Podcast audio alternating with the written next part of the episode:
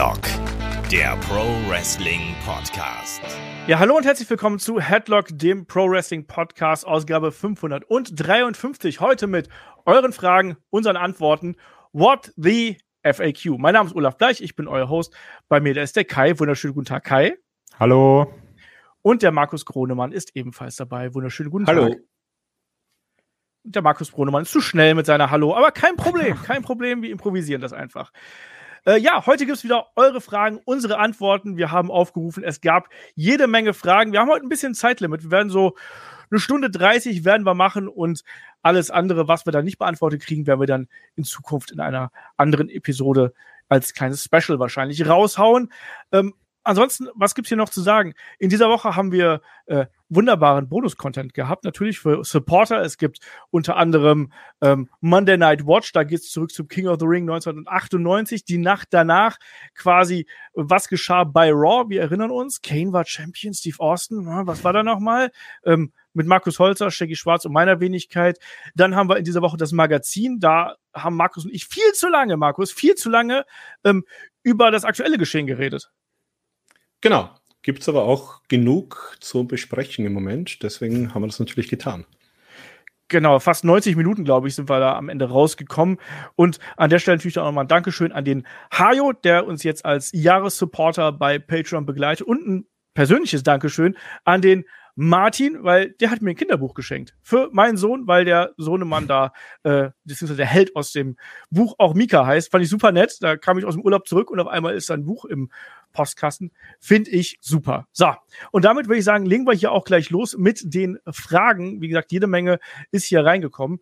Äh, starten wir einfach mal mit dem David, der hat uns per YouTube angehauen und fragt, äh, glaubt ihr, LA Knights Hype wird mit der Zeit wieder verpuffen? So ähnlich wie beispielsweise äh, bei Zack Ryder damals. Kai, du bist der Number One äh, LA ja. Knight Fan. Wir werden auch äh, in der kommenden Woche noch über den LA Knight Hype sprechen. Der ist ja gerade überall, sogar bei Aldi. Äh, wie siehst du die Personalie LA Knight aktuell? Ähm, ist natürlich erstmal mega, also ich liebe alles daran. Ne? Jetzt auch natürlich wieder im Madison Square Garden. Äh, nervig, dass er nicht on camera, also er war ja nicht in der Show selbst, dann man hat ja so ein Exclusive-Segment, aber selbst das Ding hat ja mehr gezogen als das Edge-Match, ne? Also, um mal kurz darüber zu reden, wie groß dieser Hype ist. Und deswegen, ich finde das super. Ich hoffe, dass man daraus was macht, weil gerade das mit dem Verpuffen, das ist ja schwierig. Wir hatten ja schon häufiger Sachen, die mal groß waren, ähm, die auch selbst irgendwie overgekommen sind. Die Frage ist natürlich, was macht man daraus? Nutzt man das? Bei Zack Ryder hat man es so halb gemacht. Dann hat man gesagt, mach mal Fehde mit Kane und Eve Torres, lass ich mal runterschmeißen von der Stage. Und dann war es alles mau. Ähm, wir hatten auch Rusev Day, was super over war, wo man aber auch nicht wirklich was draus gemacht hat. Und dann gab es diese Aiden English, Lana hin und her Fehde. Also es ist halt immer die Frage, was machst du draus? Und ich hoffe, dass man die Chance nutzt. Ich, also beziehungsweise mein, aktuell ist meine Hoffnung noch, dass man sagt, SummerSlam, LA Knight, Austin Theory, gib LA Knight den US-Belt, dass man so in die Richtung geht, weil das musst du nutzen. Also das ist ja wieder sowas, das ist von selbst gewachsen. Die Leute haben da Bock drauf. Es war schon bei Mania so. Es ist jetzt drei, vier Monate später, es ist immer noch so. Also nutzt den Hype, weil sonst, klar, verpufft er irgendwann. Aber die Frage ist, Markus, verpufft er denn wirklich?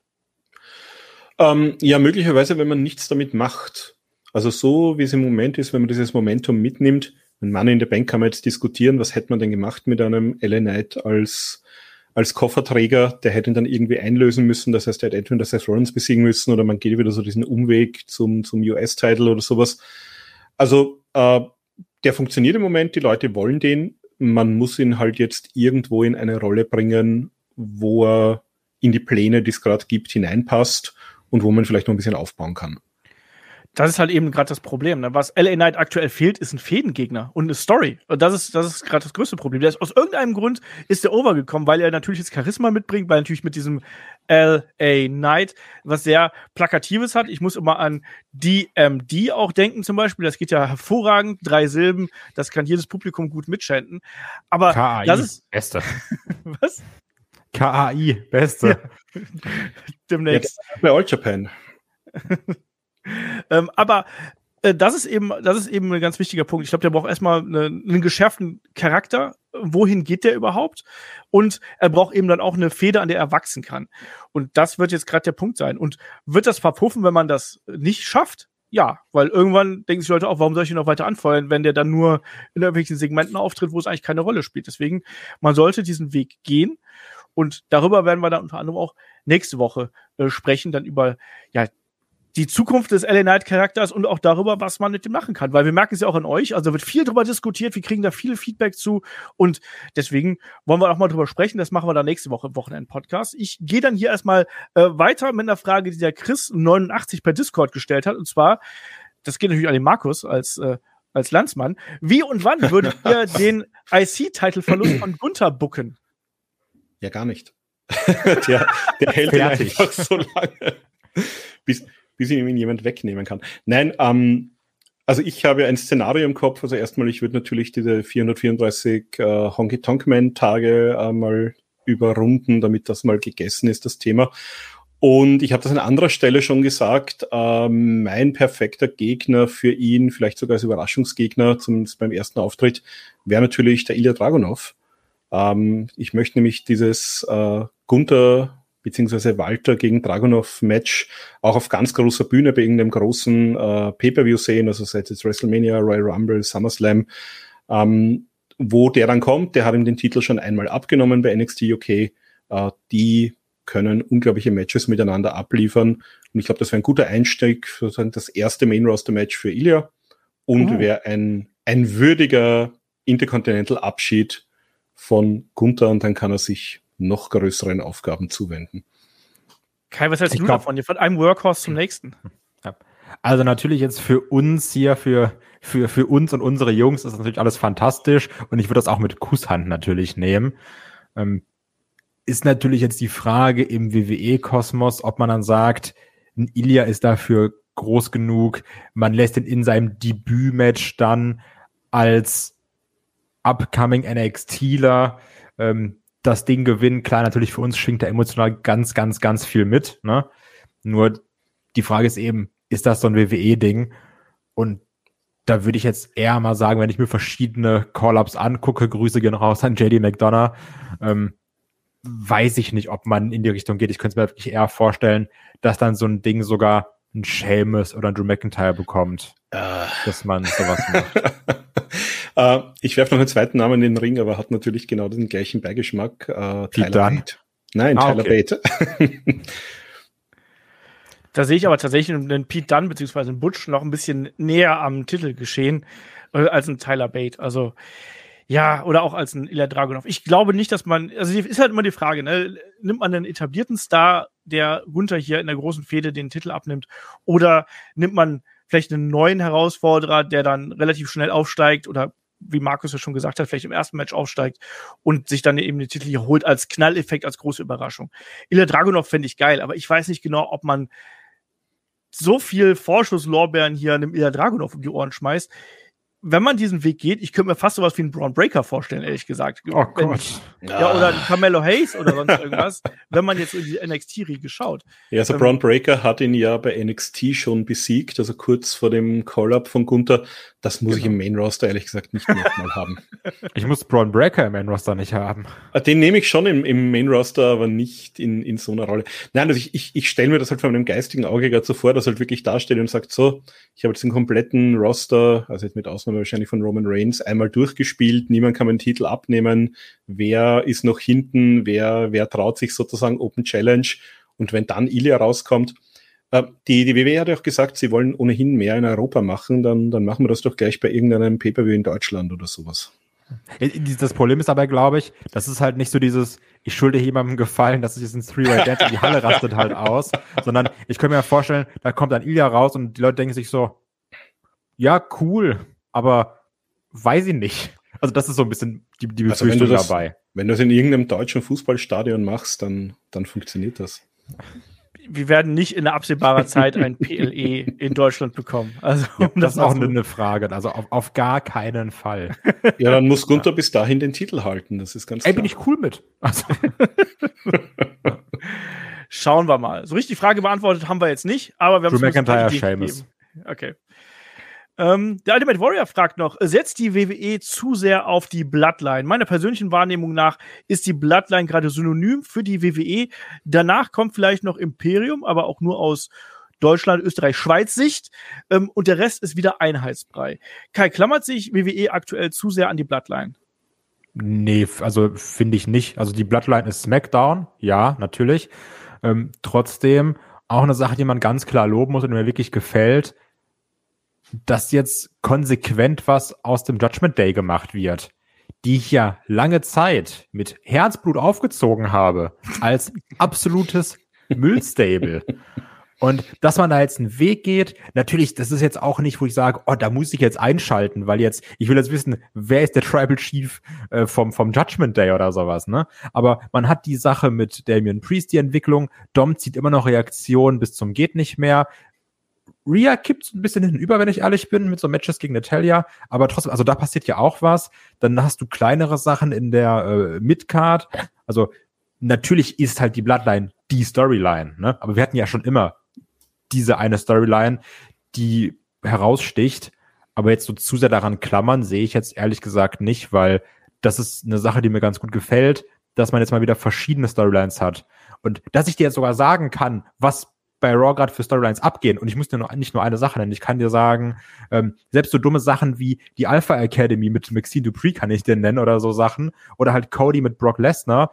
Also ich finde das schon vernünftig, dass man da jetzt viele verschiedene Sachen hat und halt eben diese eine Sache, die raussticht. Markus, wie siehst du das?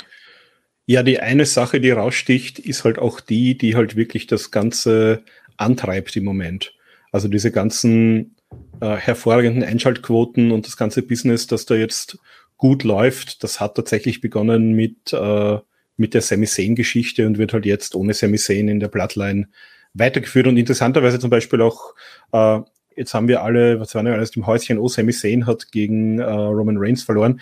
Jetzt gefühl, äh, gefühlt verliert äh, Sami ständig irgendwo ein Match und keinen interessiert's mehr. Das heißt, der Treiber ist halt wirklich die, die Bloodline und das ist gerade eine, eine wirklich gut erzählte Geschichte. Das hatten wir halt sehr, sehr lange bei der WWE so nicht mehr. Wirklich eine Geschichte, die über Jahre erzählt wird, die sich immer wieder weiterentwickelt, wo auch alles äh, Hand und Fuß hat und Sinn macht. Und natürlich muss die auch entsprechend gefeatured werden, weil Anbetracht des aktuellen Erfolgs wäre es dämlich, die nicht so zu featuren. Also die zieht wirklich, und wenn man sich auch ansieht, die äh, nicht nur die Ratings, sondern auch die Viertel- und die halben Stunden, ähm, also SmackDown letzte Woche hatte halt ich glaube, weit über eine Million Zuschauer in der Zielgruppe 18 bis 49 in genau diesen 37 Minuten Bloodline-Segment. Das heißt, das ist wirklich das, was die Leute gerade zieht. Das ist das, was die Leute auch wieder vielleicht zurückholt zum Wrestling. Und natürlich muss ich denen dann auch andere Sachen anbieten, dass sie dabei bleiben. Aber ich glaube, so die, also warum viele Wrestling-Fans, die vielleicht auch sonst nicht regelmäßig schauen, jede Woche einschalten, ist, weil sie wissen wollen, wie es bei der Bloodline weitergeht. Und das muss ich den Leuten halt auch geben. Das sehe ich auch so. Und äh, da haben wir im Magazin drüber gesprochen, Markus. Es ist ja auch noch nicht mal so, dass wir hier schon am Ende der Bloodline-Geschichte angekommen wären, sondern wir sind eigentlich noch vielleicht im zweiten Kapitel, vielleicht ist es das Imperium schlägt zurück, aber es ist noch nicht die Rückkehr der Jedi-Ritter eigentlich. Ne? Da ist noch mehr drin auf jeden Fall, äh, weil man ja im Prinzip auch dann in Zukunft noch so die, die Rückkehr des Roman Reigns noch machen könnte, ne? Wenn man sich das mal so überlegt. Also jetzt ist er gerade quasi auf dem absteigenden Ast, alles um ihn herum bricht zusammen ja, und jetzt muss man sich dann überlegen, was kommt denn danach? Und danach könnte kommen, Roman Reigns ist niedergeschlagen und wir verändern den Charakter in, ein, in eine Psychorichtung, in eine ja, depressive, unruhige, traurige Richtung, wo er sich erstmal wieder selbst finden muss. Und danach kann man eben wieder diesen Aufstieg wieder zeigen und vielleicht dann Roman Reigns sogar als Babyface nehmen. Und wer weiß, was dann aus der Bloodline ohne Roman Reigns wird. Gibt es dann vielleicht wieder einen Zusammenschluss? Gibt es vielleicht noch andere Leute, die man da mit reinbringen kann? Also ich glaube, das haben wir auch im Magazin gesagt, die Bloodline-Story wird uns noch ein bisschen begleiten und aktuell gibt der Erfolg einfach dem Ganzen vollkommen recht. Und klar ist die Bloodline das dominante Programm bei SmackDown. Man erzählt das aber so gut in so vielen kleinen Schritten, dass es Spaß macht. Es gibt keinen Grund, das gerade zu ändern und es gibt derzeit keinen plausiblen Grund, auch irgendeine Entscheidung von WWE, die man in der Vergangenheit getroffen hat, auch in der jüngeren Vergangenheit, was dieses spezielle, diesen speziellen Bereich, was diese spezielle Storyline angeht, irgendwo anzuzweifeln. Keine Entscheidung, das war alles richtig bis jetzt, weil der Erfolg gibt dem ganzen Ding recht. Man kann natürlich sagen, wie wäre es denn gewesen, wenn Cody jetzt Champion wäre? Weiß ich nicht, aber was wäre. Ich glaube, wäre schlechter. So, also so vom Unterhaltungsfaktor her jetzt natürlich. Ne? Allein wenn ich jetzt daran denke, die ganze Jay Uso-Sache, die, die Turns der Usos gegen Roman. Also das nehme ich schon alles mit Kusshand. Und Ja, dann finde ich das auch okay, falls Cody seine Story später oder von mir aus auch auf andere Wege finisht. Wenn ich dafür mehr Jay, Jimmy, Solo und Roman bekomme. Und Paul Heyman auch noch. Deswegen, also ich glaube auch, da kann man momentan nicht so viel dran rum diskutieren. Deswegen klammert man sich an die Storyline? Nö, sondern ich finde, die wird momentan konsequent weiter erzählt. Es gibt immer wieder Peaks and Valleys und es gibt immer wieder Momente, wo wir wirklich drin sind und wo die Crowd komplett ausrastet. Hätten wir das so nach WrestleMania erwartet? Ich glaube nicht, weil wir da so ein bisschen einen kleinen Down gehabt haben, aber zugleich hat man es jetzt in den letzten Wochen wieder geschafft, da große Erfolge zu erzielen, große Begeisterung, große Emotionen zu erzeugen. Insofern, ne, das macht man schon richtig. Und Einheitsbrei sehe ich da eben auch nicht, weil wir haben viele verschiedene Geschichten derzeit bei WWE. Das ist ja auch was, was wirklich im letzten Jahr, ziemlich genau im letzten Jahr, wenn man ehrlich ist, ähm, ja zugenommen hat, dass auch viel mehr kleinere Midcard-Geschichten hier dominieren, dass wir immer wieder kleinere Andeutungen haben, jetzt aktuell mit Imperium, wie geht's da weiter, wie geht's mit dem Judgment Day weiter und so weiter und so fort. Also das ist ja schon was, das ist nicht mehr nur der Einheitsbrei, da ist schon bedeutend mehr Substanz im Produkt, als das noch vor einer ganzen Zeit der Fall gewesen ist. Und ja, damit würde ich sagen, äh, ganz kurzes Break hier an der Stelle und dann an der Stelle auch noch mal ähm, eine Nachricht von unserem Partner, nämlich von Holy. Wir haben es ja vor einigen Wochen schon angekündigt, dass wir mit den äh, Kollegen zusammenarbeiten und dank eurer tollen Unterstützung geht hier auch die ganze Partnerschaft weiter. Also Dankeschön erstmal an euch da draußen, auch für das tolle Feedback, was wir bekommen haben. Sehr konstruktiv, aber auch sehr positiv. Und ihr wisst, Holy, das sind Energy Drinks und Eistees, kalorienarm, zuckerfrei, vegan, nachhaltig und obendrein auch noch günstig und super lecker. Und ja, wir wollen heute noch mal ganz kurz ein bisschen drüber sprechen natürlich, weil äh, Kai, zum einen haben wir da auch das Feedback genommen und haben erstmal dafür gesorgt, dass wir hier ähm, neue Promo-Codes am Start haben, weil wir hatten zuvor diesen Headlock 5 Promo-Code, der war ja für Neukunden bestimmt. Jetzt haben wir aber auch jemanden oder einen Promo-Code uns äh, besorgt, mit dem auch Bestandskunden jetzt ähm, Rabatt bekommen auf ihre nächste Bestellung. Genau, also weil es war ja auch sogar so, dass dann auch bei Instagram auch mehrere Leute geschrieben haben, du ja, ich bin schon Kunde, wie sieht's denn dann da aus mit dem Code? Haben gesagt, ja, sorry, geht leider nicht, ist nur äh, für Neukunden. Aber du hast es ja schon gesagt, also es ist immer noch so, für Neukunden, die dann so ein Probierpaket äh, Paket bestellen wollen, ist eben Headlock 5 dann der Code. Aber wir haben jetzt eben auch für Leute, die sagen, ja, ich habe schon häufiger bestellt, ich bin schon, so wie ich bin schon quasi Stammkunde, die können jetzt ganz normal mit dem Code Headlock bestellen, kriegen dann da 10% drauf. Also könnt da sparen, könnt uns dann damit äh, supporten. Das ist quasi Win-Win und wäre dann auch super, wenn ihr das dann entsprechend äh, nutzen würdet von euch.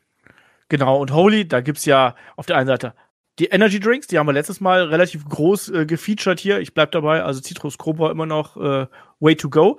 Aber was natürlich auch jetzt gerade in den Sommertagen äh, ganz hervorragend funktioniert, sind natürlich die Eistee-Geschichten. Und da gibt's eben jetzt auch ein neues äh, Probierpaket zu kaufen. Da sind so Klassiker dann dabei wie äh, Apple oder Peach. Ich glaube, das sind ich glaube, das sind deine Favoriten, oder? Ja, also absolut. Also äh, Peach sowieso, Pfirsich-Eistee besser als Zitrone, meiner Meinung nach. Und auch hier der Peach, der ist sehr, sehr, sehr, sehr stark. Aber was ich auch empfehlen kann, ist äh, Blackberry und Black Tea. Den mag ich sehr gerne. Und dann eben ähm, Green Apple oder beziehungsweise Apple und Green Tea. Das sind so meine Go-To-Sachen. Einfach die Dinger mixen. Packt euch am besten noch so fünf Eiswürfel rein. Ähm, das sind auf jeden Fall meine Favorites gewesen. Genau, da gibt's jetzt ein neues Probierpaket, da sind auch noch äh, Newcomer dabei. Und das ist einmal äh, Mango Cross Maracuja mit Schwarztee und äh, rote Traube auf Hibiskus-Tee-Basis. Also auch das ganz lecker. Und da gibt's jetzt ein Eistee-Probierpaket, äh, 14 Proben, sieben Flavors, also quasi immer zweimal, dass man nicht nur einmal was von denen hat. Und ja, für 1999, wenn er dann eben noch die 5 Euro äh, Rabattcode abzieht, dann habt ihr, also mit dem Headlock äh, 5 Code, dann seid ihr schon bei 14,99. Und das lohnt sich auf jeden Fall. Und ganz neu mit dabei ist außerdem das ja, Geschmackserlebnis ähm, Lime Cross Matcha Cross Mint Cross Green Tea. Also eine wilde Mischung. Matcha natürlich auch was super Leckeres. Ähm, Gerade jetzt auch im Sommer und Limette ohnehin ja mein persönlicher Liebling. Ich mag es ja gerne ein bisschen saurer. Deswegen schaut da gern vorbei. Link findet ihr in äh, den äh, Show Notes natürlich und bei YouTube natürlich auch in den äh, nicht Kommentaren, sondern in den, na Kai, wie heißt es? In der, Videobeschreibung. Genau. Genau, in der Also Videobeschreibung. deswegen, ähm, wenn ihr dann schon Kunden seid, bestellt, Code Headlock und für Neukunden dann Code Headlock 5. Genau, und der aktuelle Squad-Liebling ist übrigens Pfirsich äh, Cross Nektarine. Ich glaube, das wäre auch was für dich, Kai, oder? Ey, alles mit 40 nehme ich. Okay, deswegen nochmal gemerkt, Headlock ist der äh, für Bestandskunden 10% und Headlock 5 ist der für Neukunden 5 Euro Rabatz. Genau. Und damit äh, machen wir dann weiter hier im. Ja, ich äh, bin, bin, jetzt ein bisschen enttäuscht, dass du nicht äh, gesagt hast, äh, Miro mag das auch gerne, der holt sich auch gerne den Matcha-Kick ab. oh nein, fatale Äh. Chance. Dabei bin ich doch immer für Wortwitze. Verdammt. Beim nächsten Mal. Es ist, ist bitter. Ich bin auch gerade ein bisschen traurig. So. Ähm, der Ultimate Warrior hat noch gefragt, inspiriert durch den Steroid-Podcast. Finde ich übrigens witzig, dass nicht mehr Steroid-Skandal, sondern alle schreiben nur noch der Steroid-Podcast übrigens.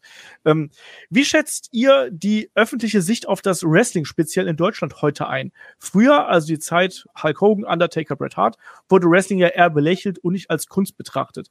Persönlich empfinde ich den Anfang der 90er als Initialzündung, was die Popularität angeht, auch äh, dem Look der Wrestler geschuldet. Markus, wo steht Wrestling heutzutage aus der öffentlichen Sicht? Wir wissen, was gemeint ist, wenn wir sagen Wrestling als Kunst. Äh, ich habe es jetzt gerade erst wieder gesehen in einer österreichischen, einem österreichischen Online-Medium gab's äh, ich war jetzt in Wien, äh, in Wien beim Pratercatchen am Wochenende, da gab's so einen Bericht darüber, da gab's vorhin einen Bericht, ein Interview mit Michael Kovac, dann einen Bericht über die Show und das ist halt so, also das ist der Standard, das ist halt so eine Qualitätszeitung mit, mit großer Community.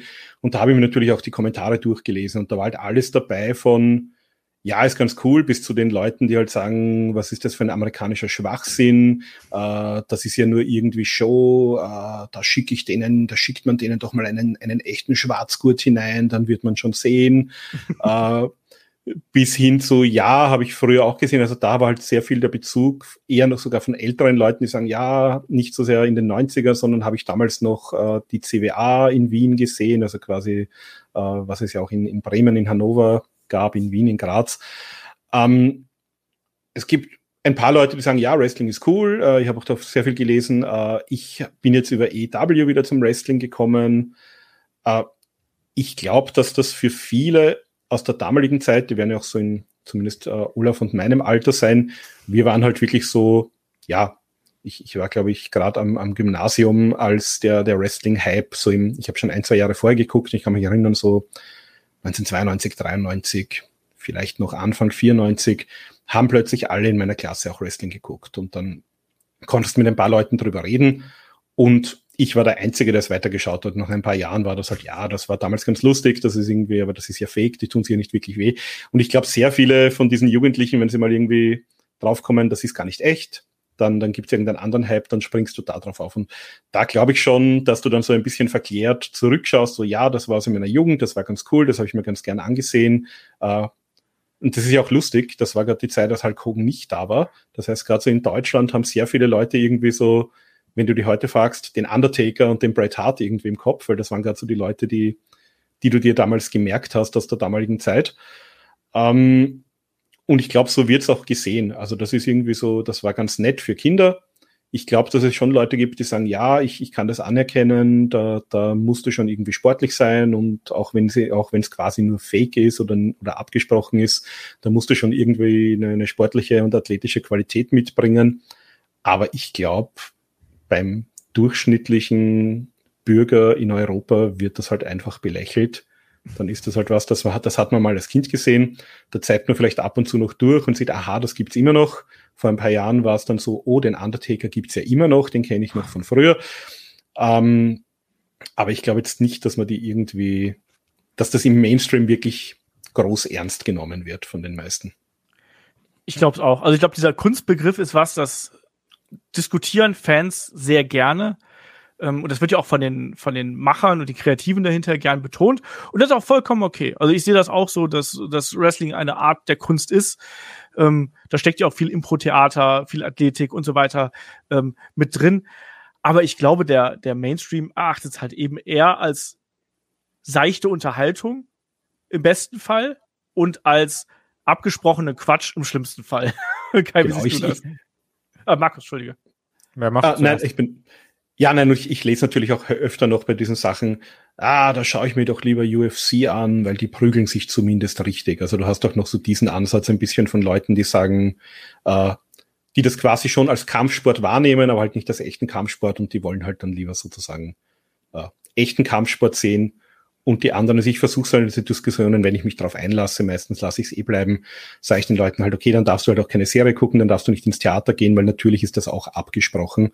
Äh, auch bei Breaking Bad gibt's nicht wirklich einen Drogendealer, der irgendwie sich vor der Polizei versteckt. Das sind halt gute Schauspieler und ich habe halt dann auch mal gesagt, du hast halt alles dabei. Du hast halt von, von Laien, Schultheater bis hin zu, äh, weiß nicht, Broadway oder was du hast das natürlich auch im Wrestling und du hast auch alles von, von seichtester Seifenoper bis hin zu anspruchsvoller Serie.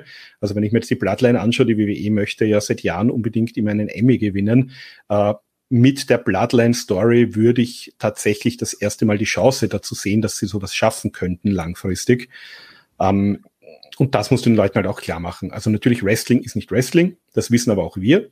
Also ich kann halt von, von Klamauk Comedy Match bis zu einem, weiß ich nicht, Osprey gegen äh, Okada bis hin zu irgendeinem Hard-Hitting Strong-Style-Match alles haben. Es ist alles Wrestling, es hat halt alles sein Publikum, aber das sind halt schon nur außen, das, das kannst du halt einem normalen Menschen, der es halt mal ab und zu im Fernsehen guckt, sogar auch gar nicht vermitteln. Also ich sehe es eigentlich relativ ähnlich wie Markus. Und zwar, du hattest halt damals diesen Hype, ne? Aber gut, Hypes sind eben vergänglich. Ich glaube, es war Wrestling, dann irgendwann gab es auch so Ende der 90er so einen riesigen NBA-Hype und dann wollten alle Basketball spielen, dann waren diese, dann hatte, hatte jeder so die coolen Jerseys und irgendwelche Jacken ähm, davon. Danach irgendwann auch vielleicht so durch, durch, durch Tony Hawk und, und Jackass wurde auf einmal Skaten super cool. Und dann haben, haben, alle, haben alle Blink gehört und versucht, einen Olli zu machen oder sowas.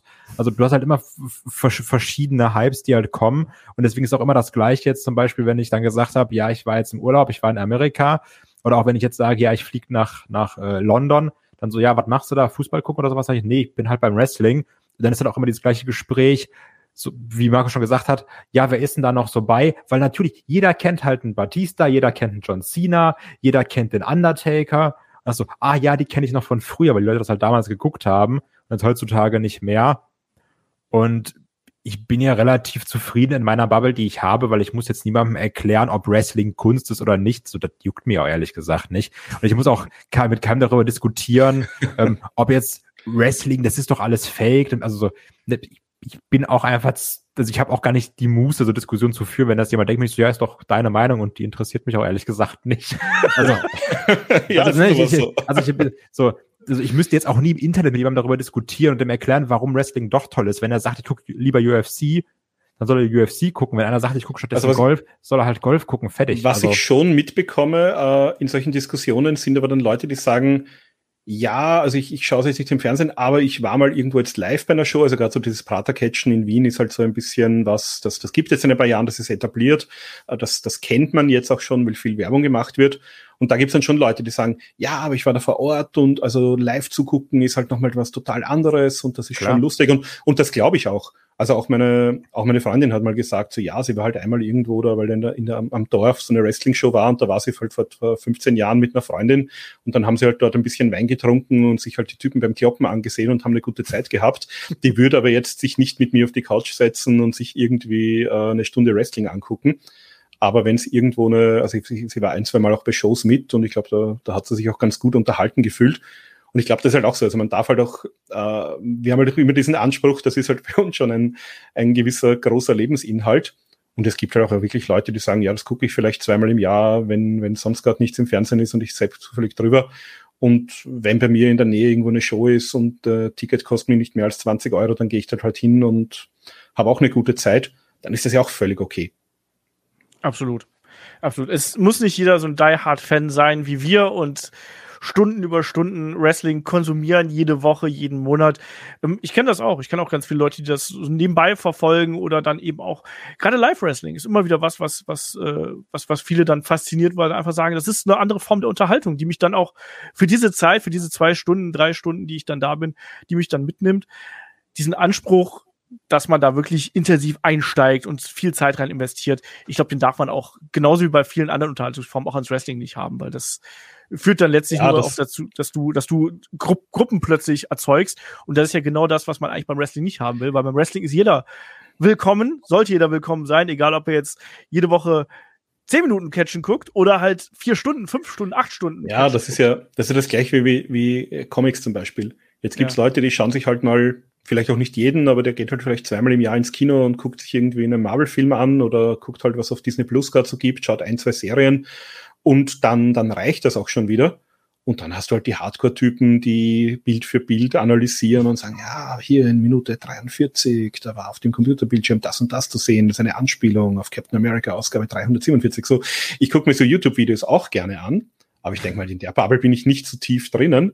Ähm, ich kann das vielleicht beim Wrestling machen. Man kann nicht viel, man kann nicht alles wissen, aber ich glaube auch das äh, muss man eben sagen. Also es, es, es kann auch ein oberflächliches Hobby sein, in das man nicht wahnsinnig viel Zeit reinsteckt und wo man vielleicht auch sehr konkret, also ich, ich kann mir auch vorstellen, dass es einfach Leute gibt, die gucken vielleicht seit zehn Jahren äh, immer wieder auf Pro7 Max einfach bei, bei WWE-Shows rein und könnten zum Beispiel mit einer EW-Show oder sowas gar nichts anfangen, weil das einfach nicht das Ding ist, das sie unter Wrestling verstehen. Ich glaube, das muss man auch mal differenzieren. Klar. Gibt es alles. Dann vielleicht daran anschließend, ähm, wäre Wrestling auch so populär geworden, hätte man mit dem ernsteren und hochwertigeren Wrestling von heute gestartet. Also quasi nicht mit dem 90er Wrestling, was bei uns groß gewesen ist, mit den goofy Gimmicks und mit den äh, komischen Storylines, mit den komischen Matches. Ich habe gerade aus irgendwelchen damals zwischen Henry Godwin und Hunter Hearst Helmsley im Kopf. ähm, Markus, wäre es so, wäre, wäre Wrestling mit dem athletischeren, ernsteren Anspruch, den wir heute haben, zumindest bei WWE und gerade auch bei AEW. Ähm, wäre das so groß geworden, wie es dann schlussendlich damals geworden ist? Ich glaube schon, weil man muss ja auch vergessen, warum ist das groß geworden? Das gab es ja vorher nicht. Also das gab es mal auf äh, Ende der 80er, also so ein bisschen auf Tele 5 gestartet. Ich habe zum Beispiel begonnen, so 91 äh, ringfrei zu gucken. Und ich glaube, so diesen Hype hat es ja gegeben, weil es sehr viel im Fernsehen war. Also ab 93 hatten wir den DSF, da gab es dann, glaube ich, zwei oder drei WCW-Sendungen die Woche, dann gab es anfangs noch Glow, dann gab es zweimal die Woche äh, WWF auf RTL 2. Das heißt, du hattest eigentlich ja fast das, was du heute hattest im, im US-Fernsehen, nämlich du hast fast jeden Tag äh, zu einer relativ guten Sendezeit, so zwischen 21 und 23 Uhr, hast du irgendwo Wrestling gehabt. Und ähm, das war halt damals noch lineares Fernsehen, da hattest du vielleicht eine 30 Sender, das heißt, da bist du auch mal hängen geblieben. Und ich glaube, dass das halt den Hype hat. Erstens mal haben das viele Leute gesehen. Ich bin da irgendwo mal hängen geblieben, haben mir das angeguckt, habe gesehen, oh, das läuft ja regelmäßig. Das könnte ich heute genauso haben. Dann gab es damals die ersten Live-Shows in Deutschland, also die, die WWF war erstmals 92 hier.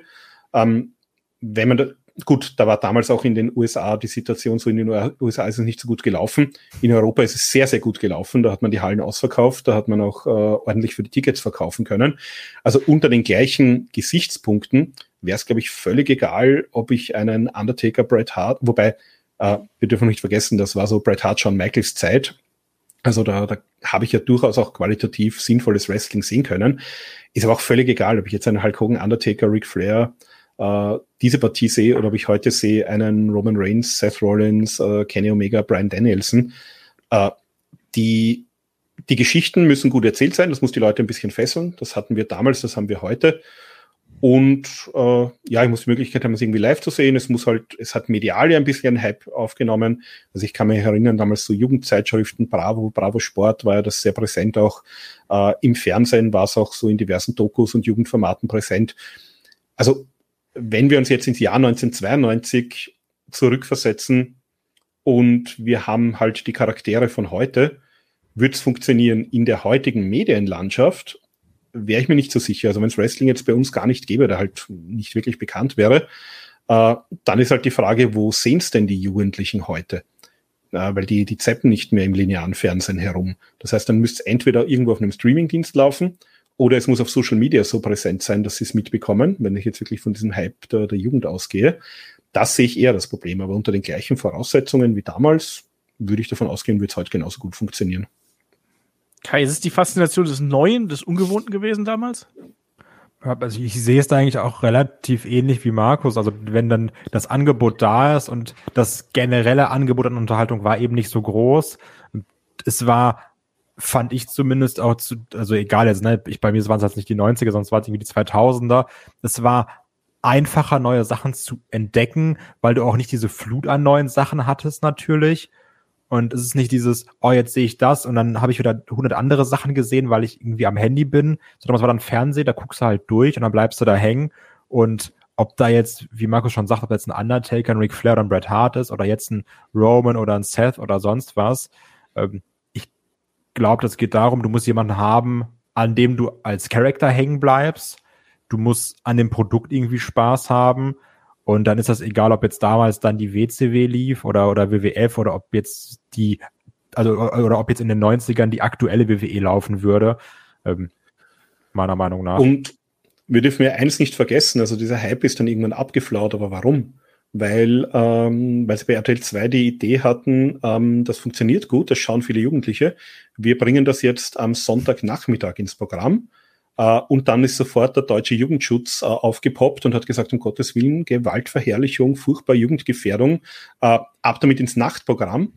Und dann hat er das massiv Sender gewechselt, dann lief das irgendwann auf TM3, das war damals eigentlich ein Frauensender, da lief plötzlich dann um Mitternacht Raw und solche Geschichten. Ich dann, weiß noch, dass ich irgendwann um, um also auch sehr schlechte Erziehung von meinen Eltern, egal. Ja, ähm, ich weiß noch, da habe ich irgendwann äh, nachts äh, auf Tele 5 Raw geguckt oder sowas. Ja. Und das war dann auch wirklich, also ne, da war ich im, im Grundschulalter und das war dann immer, sobald halt Werbung läuft, muss ich mir die Augen halt zuhalten. Werbung, genau. Das ja. war nämlich toll, weil was haben die Kinder denn gemacht? Ja, sie ja. haben es halt aufgezeichnet, damals noch auf, auf Videokassette, also für die, für die Jüngeren, das waren diese großen schwarzen äh, viereckigen Dinger.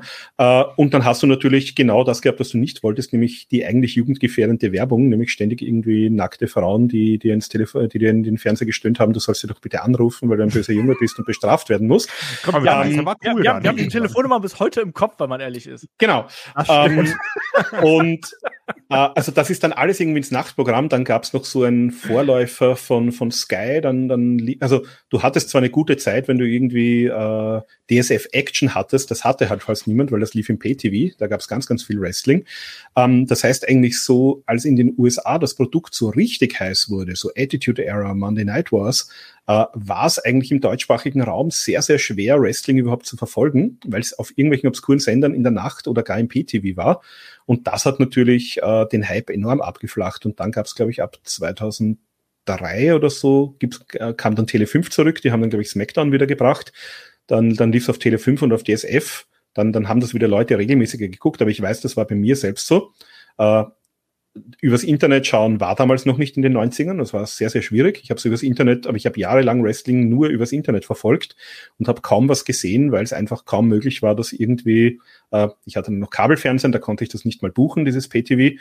Und ich glaube, dass das einfach diesen Hype enorm abgeflacht hat. Ich glaube, wir hätten in Deutschland wesentlich mehr auch kontinuierliche ältere Wrestling-Fans, wenn es einfach äh, ab den 90ern genauso leicht wie zu Beginn gewesen wäre, Wrestling und zu verfolgen im Fernsehen.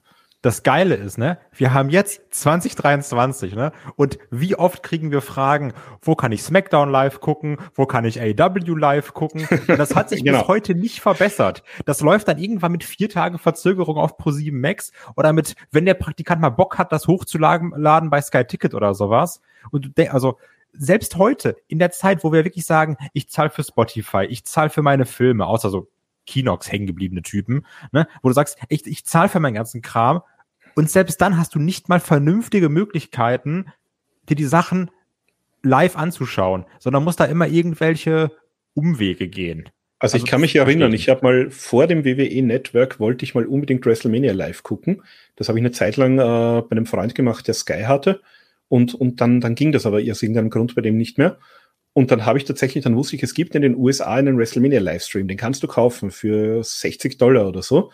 Den konntest du aus, aus Europa nicht buchen. Und das war, war damals auch mit VPN noch schwierig. Das war so 2011 oder so, meine ich herum, 11 oder 12. Und ich habe dann tatsächlich über das, äh, über das Messaging Board auf der Observer-Seite dort irgendwie gefragt, kann mir da irgendjemand helfen? Wo mir dann ein, ein eigentlich für mich wildfremder gesagt hat, ja, ist kein Problem, äh, ich kaufe dir den Stream, äh, überweis mir einfach die 60 Dollar. Der hat das dann mit seiner Kreditkarte für mich gemacht, hat mir die Zugangsdaten geschickt und dann habe ich so eine, auf so einer kleinen WrestleMania-Party mit Beamer und so waren wir, glaube ich, dann 10 oder 15 Leute und ich war der große Held, weil ich es ermöglicht hatte, dass wir live WrestleMania schauen können. Das war total absurd. Aber es ist ähm, geil, dass du dich als Aber das, das war damals einfach so. ja. ja. Ah, wunderschön. Wunderschöne Geschichten. Ähm, ich mache trotzdem mal weiter hier, bevor wir uns hier komplett verlaufen. Ähm, der Elite Guy fragt per Discord, glaubt ihr, dass WWE in Zukunft ausschließlich Premium Live Events im Ausland stattfinden lassen wird und dann auch in andere Wrestling-Märkte wie Japan, Australien, Mexiko oder vielleicht sogar Deutschland äh, bereisen wird, um global ein noch größerer Player zu werden? Und äh, inwiefern hat der Deal mit Endeavor äh, mit der neuen Ausrichtung zu tun? Kai, was glaubst du? Nur noch Premium Live Events außerhalb von den USA? Also ich glaube, wir, wir sind uns einig, dass wir das alle sehr geil finden, weil wir lieben gute Crowds. Aber man muss auch mal ganz realistisch sagen, das ist ein Arsch voll Arbeit. Also so, du musst ja das ganze Zeug rüberkarren. Dieses Plan mit SmackDown und Raw, da wird nochmal irgendwas gepretaped, da muss nochmal da die Show aufgenommen werden. Also also man darf manchmal vielleicht so diesen Realismus oder den logistischen Aspekt da nicht vergessen. Und WWE hat immer noch den US-Markt. So, das sind dann, und selbst USA ist schon groß, ne, darf man nicht vergessen. Und das sind trotzdem eine kürzere Wege. Und jetzt zu sagen, ah, wir fliegen mal rüber. Und auch da ist vielleicht sogar so ein Bubble-Thema, ähm, weil die Frage jetzt super häufig kommt und, und auch der Olaf, das er vorhin schon so ein bisschen aus Gag angesprochen hat. Ähm, dieses mit, ja, wir machen hier dreimal die Felddienstarena oder sowas voll. Ähm, also wir sehen ja schon so die Köpi-Arena, sind auch immer 1500 Leute drin bei einer Hausshow. Ne? Also klar, ein Pay-Per-View Premium Live Event hat eine andere Auswirkung, aber manchmal ist es, glaube ich, auch ein bisschen sehr viel Bubble-Denken, so dieses, die gehen dann dahin ausverkauft, die gehen dahin ausverkauft. UK ist immer eine ziemlich krasse Safe-Bet, ne? Und jetzt gut bei AW haben wir trotzdem gesagt, oh, mal gucken, wie das so wird. Ne? Das lief jetzt ja sehr gut. Aber nee, die werden auch weiterhin ihre Events in Amerika machen, die werden ihre Pre Premium Live Events in Amerika machen, weil du fliegst nicht mal so ganz kurz auf entspannt nach Japan, um zu sagen, ich mache da mal ein Premium Live Event und flieg dann wieder zurück. Man, man darf auch nicht den Anspruch von WWE aktuell vergessen. Die gehen ja nicht einfach nur in eine Halle, sondern die möchten ja, dass die Städte, in denen das stattfindet, quasi dafür Geld bezahlt, dass sie überhaupt in diese Städte kommen.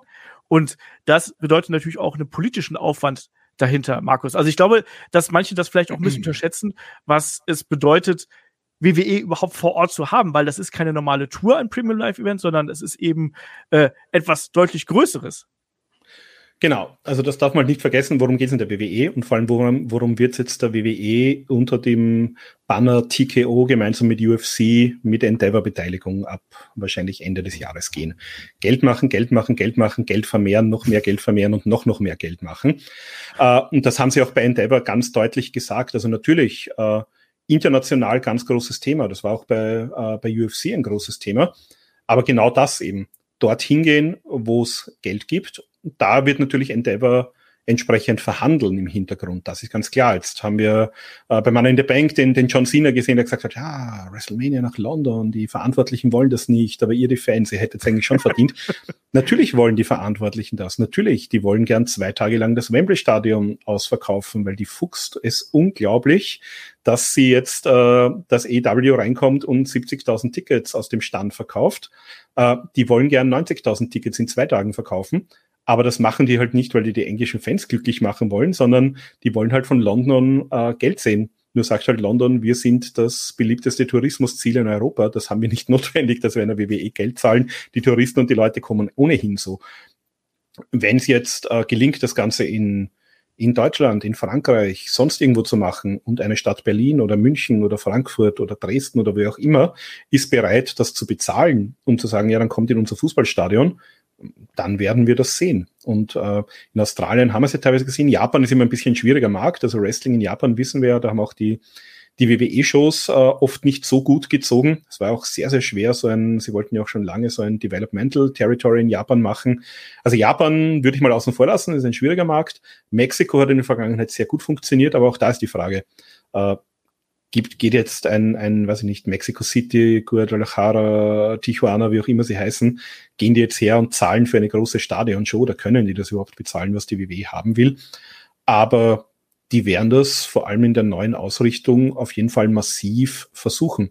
Und die werden halt mit 50 Städten im Hintergrund sprechen. Und fünf davon werden halt sagen, ja, passt. Und dann werden wir halt fünf so internationale PLEs sehen im Laufe von ein, zwei, drei Jahren. Davon gehe ich ganz stark aus. Ja, aber ausschließlich glaube ich nicht, weil man darf auch nicht vergessen, dass natürlich ausschließlich der, nicht, ne? Der, der, der Kernmarkt, gerade was die TV-Ausstrahlung angeht, was die TV-Rechte angeht, ist natürlich, äh, sind natürlich die USA. Und das hängt ja alles auch irgendwo mit ein bisschen zusammen. Ne? Also du willst ja auch den, den Zuschauern, die dein Produkt verfolgen, die willst du auch die Chance geben, dass sie es auch mal vor Ort schauen können. Aber.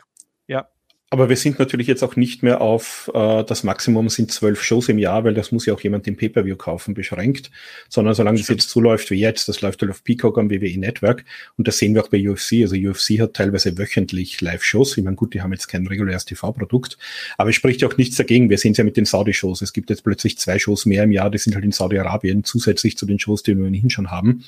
Ähm, wir haben es in der Vergangenheit ja auch gesehen mit Australien, mit Japan. Dann ist das halt einfach ein Network-Special. Dann wird das halt drei Stunden ausgestrahlt und dann läuft das halt zwei Wochen äh, nach und zwei Wochen vor dem nächsten PLE. Also der WWE fällt schon irgendeine Card ein, die sie da hineinpacken kann. Also wenn es genug internationalen Demand gibt, dass die sagen, wir machen jetzt statt 14, ja. 25 große Shows im Jahr, dann wird es die auch geben und dann werden die Leute dorthin gekarrt samt der Logistik, weil dann wird sich das auch rechnen. Ja. Oh, lass bitte wieder anfangen mit Raw und SmackDown äh, Premium Live Events. Alle zwei Wochen eins. Und dann ja. ist es heute aus Madrid und dann nächste Woche ist aus Venedig und dann ist aus Stockholm und dann richtig Bock. Catch aus Den Haag und Geil, da bekommt ja. das Stockholm-Syndrom gleich eine andere Bedeutung, sage ich dir. Ja. Ja, ja, ja. Ähm, machen wir noch, machen wir noch hier weiter. Wir haben noch äh, vom SME auf Discord zwei Fragen bekommen. Die hängen so ein bisschen miteinander zusammen. Deswegen stelle ich mal den gesamten äh, Blog. Ähm, wie schaut eigentlich im Groben die Arbeitswoche äh, der WWE Superstars aus? Sind sie die ganze Zeit on the road oder fliegen sie zu den Shows und danach wieder nach Hause? Wo wird in der Woche trainiert? Sehen sich die verschiedenen Roster unter der Woche oder sind sie komplett getrennt. Und das finde ich eigentlich ganz interessant. Also das ist auch ein Vorteil natürlich des Social Media Zeitalters, weil man kann das ja schon so ein bisschen nachvollziehen. Ne? Also da wird natürlich viel gereist, gerade wenn eben Hausshows anstehen, wird da von einer Stadt zur nächsten gereist. Man merkt aber auch, dass die zwischendurch auch mal ein paar Tage frei haben, mal nach Hause fahren können oder sonst was. Trainiert wird natürlich auch on the road, ne? Also egal, ob es jetzt im Fitnessstudio um die Ecke ist. Äh, Kai kann da ja einschlägige Erfahrungen äh, mit mit hier mitbringen. Aber es ist tatsächlich so ähnlich, wie er es sagt. Die Leute sind sehr viel unterwegs, sie sind sehr viel on the road. Ähm, es wird einfach in den Fitnessstudios in der Umgebung wird trainiert, teilweise auch in den Hotels. Und natürlich sind die beiden Roster voneinander getrennt. Also das heißt, die sehen sich dann eben auch nicht bei WWE, ähm, weil die einen sind hier, die anderen sind da. Da kann man sich dann höchstens per Videotelefonie sehen. Äh, glaube ich, chronisch getrennt werden die nicht, aber ich glaube, so ist schon der Weg, oder Kai? Ja, genau. Also die sind natürlich nicht getrennt, weil man sagt, ihr dürft euch nicht sehen, sondern du merkst es ja auch, die einen sind mal da unterwegs und dann teilweise sowas dazwischen. Auf einmal ist eine Europatour vom SmackDown oder vom, vom Raw-Roster. Die anderen touren aber gerade irgendwo, keine Ahnung, in, in Alabama rum. Ähm, klar, dazwischendurch musst du noch trainieren, sondern dann, dann triffst du halt einen Dexter Loomis und Indy Hartwell und Rich Holland im, im Gold's Gym in Los Angeles.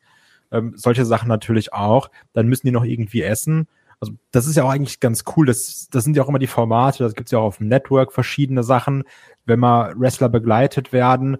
Dieser Blick hinter die Kulissen, das fand ich schon immer super interessant. Und wie du halt sagst, Social Media oder gerade so Insta-Stories sind dafür halt perfekt, um mal so zu gucken, wie sieht denn so, wie sieht denn so ein Tag von denen aus? Und in etwa so, wie der Steve das schreibt, ist das dann natürlich auch. Ne? Da muss noch nebenbei irgendwie geguckt werden, was isst du? Weil es jetzt ja nicht so wie, wenn jetzt wir drei irgendwo on Tour, wenn wir sagen so, geile, lass mal Meckes und dann lass noch mal Meckes und dann lass noch mal IHOP und lass noch mal Burger King oder sowas, wenn ich jetzt irgendwo in Amerika wäre, sondern dann hast du natürlich auch dann irgendwie, die haben dann ihre, diese gesunden Meals, die halt dann vorgekocht kaufen kannst und sowas, die sie dann dabei haben, je nachdem, wer es ist. Ne? Der eine setzt dann, glaube ich, auf, auf, auf Brokkoli, Reis und Hähnchen. Äh, der andere, wie ein Tim Thatcher, geht nach Meckes, bestellt sich Hamburger und isst nur die Boulette oder sowas. Also ähm, je nachdem. Also ziemlich da, so ist es dann äh, passend, was der Smi halt gesagt hat. Ja. Markus möchte was ergänzen. Ähm, ja, also es im Prinzip läuft so. Ich glaube, es ist jetzt im Moment Freitag SmackDown, Samstag, Sonntag sind meistens jetzt Live-Shows irgendwo, Montag Raw, Dienstag NXT. Äh, teilweise gibt's dann auch noch Live-Shows, aber sie, sie haben meistens so zwei, drei Tage dann frei, also je nachdem, auf welchem Roster du bist. Und von wegen sehen sie sich nein, weil es eben getrennte Touren sind teilweise. Also du hast natürlich diese Raw, diese SmackDown-Tour.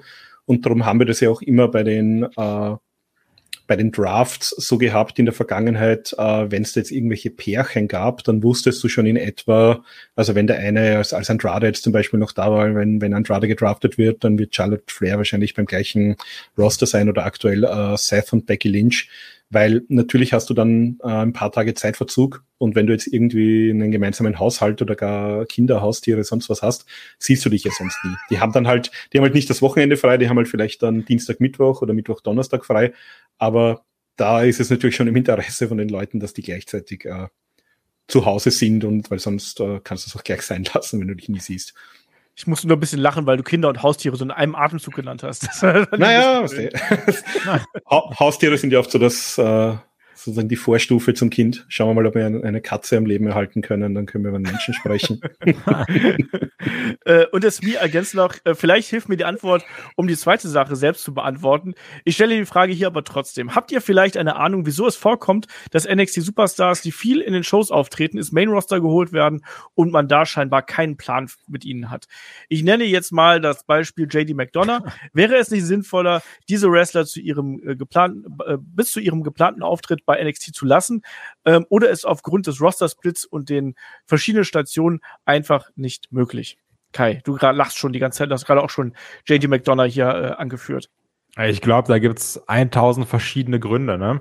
Also NXT wird ja auch immer voller, dann hast du Leute, wo man sagt, die haben bei NXT alles erreicht, geplant mit, ja, ich will den oben haben, weil es cool. Wir erinnern uns an den ersten Call-Up von DIY mit Gargano oder sowas äh, und, und Champa. Wir erinnern uns an das Tech-Team Alistair Black Ricochet, wo man gesagt hat, ja, die kämpfen irgendwie cool, pack die halt zusammen.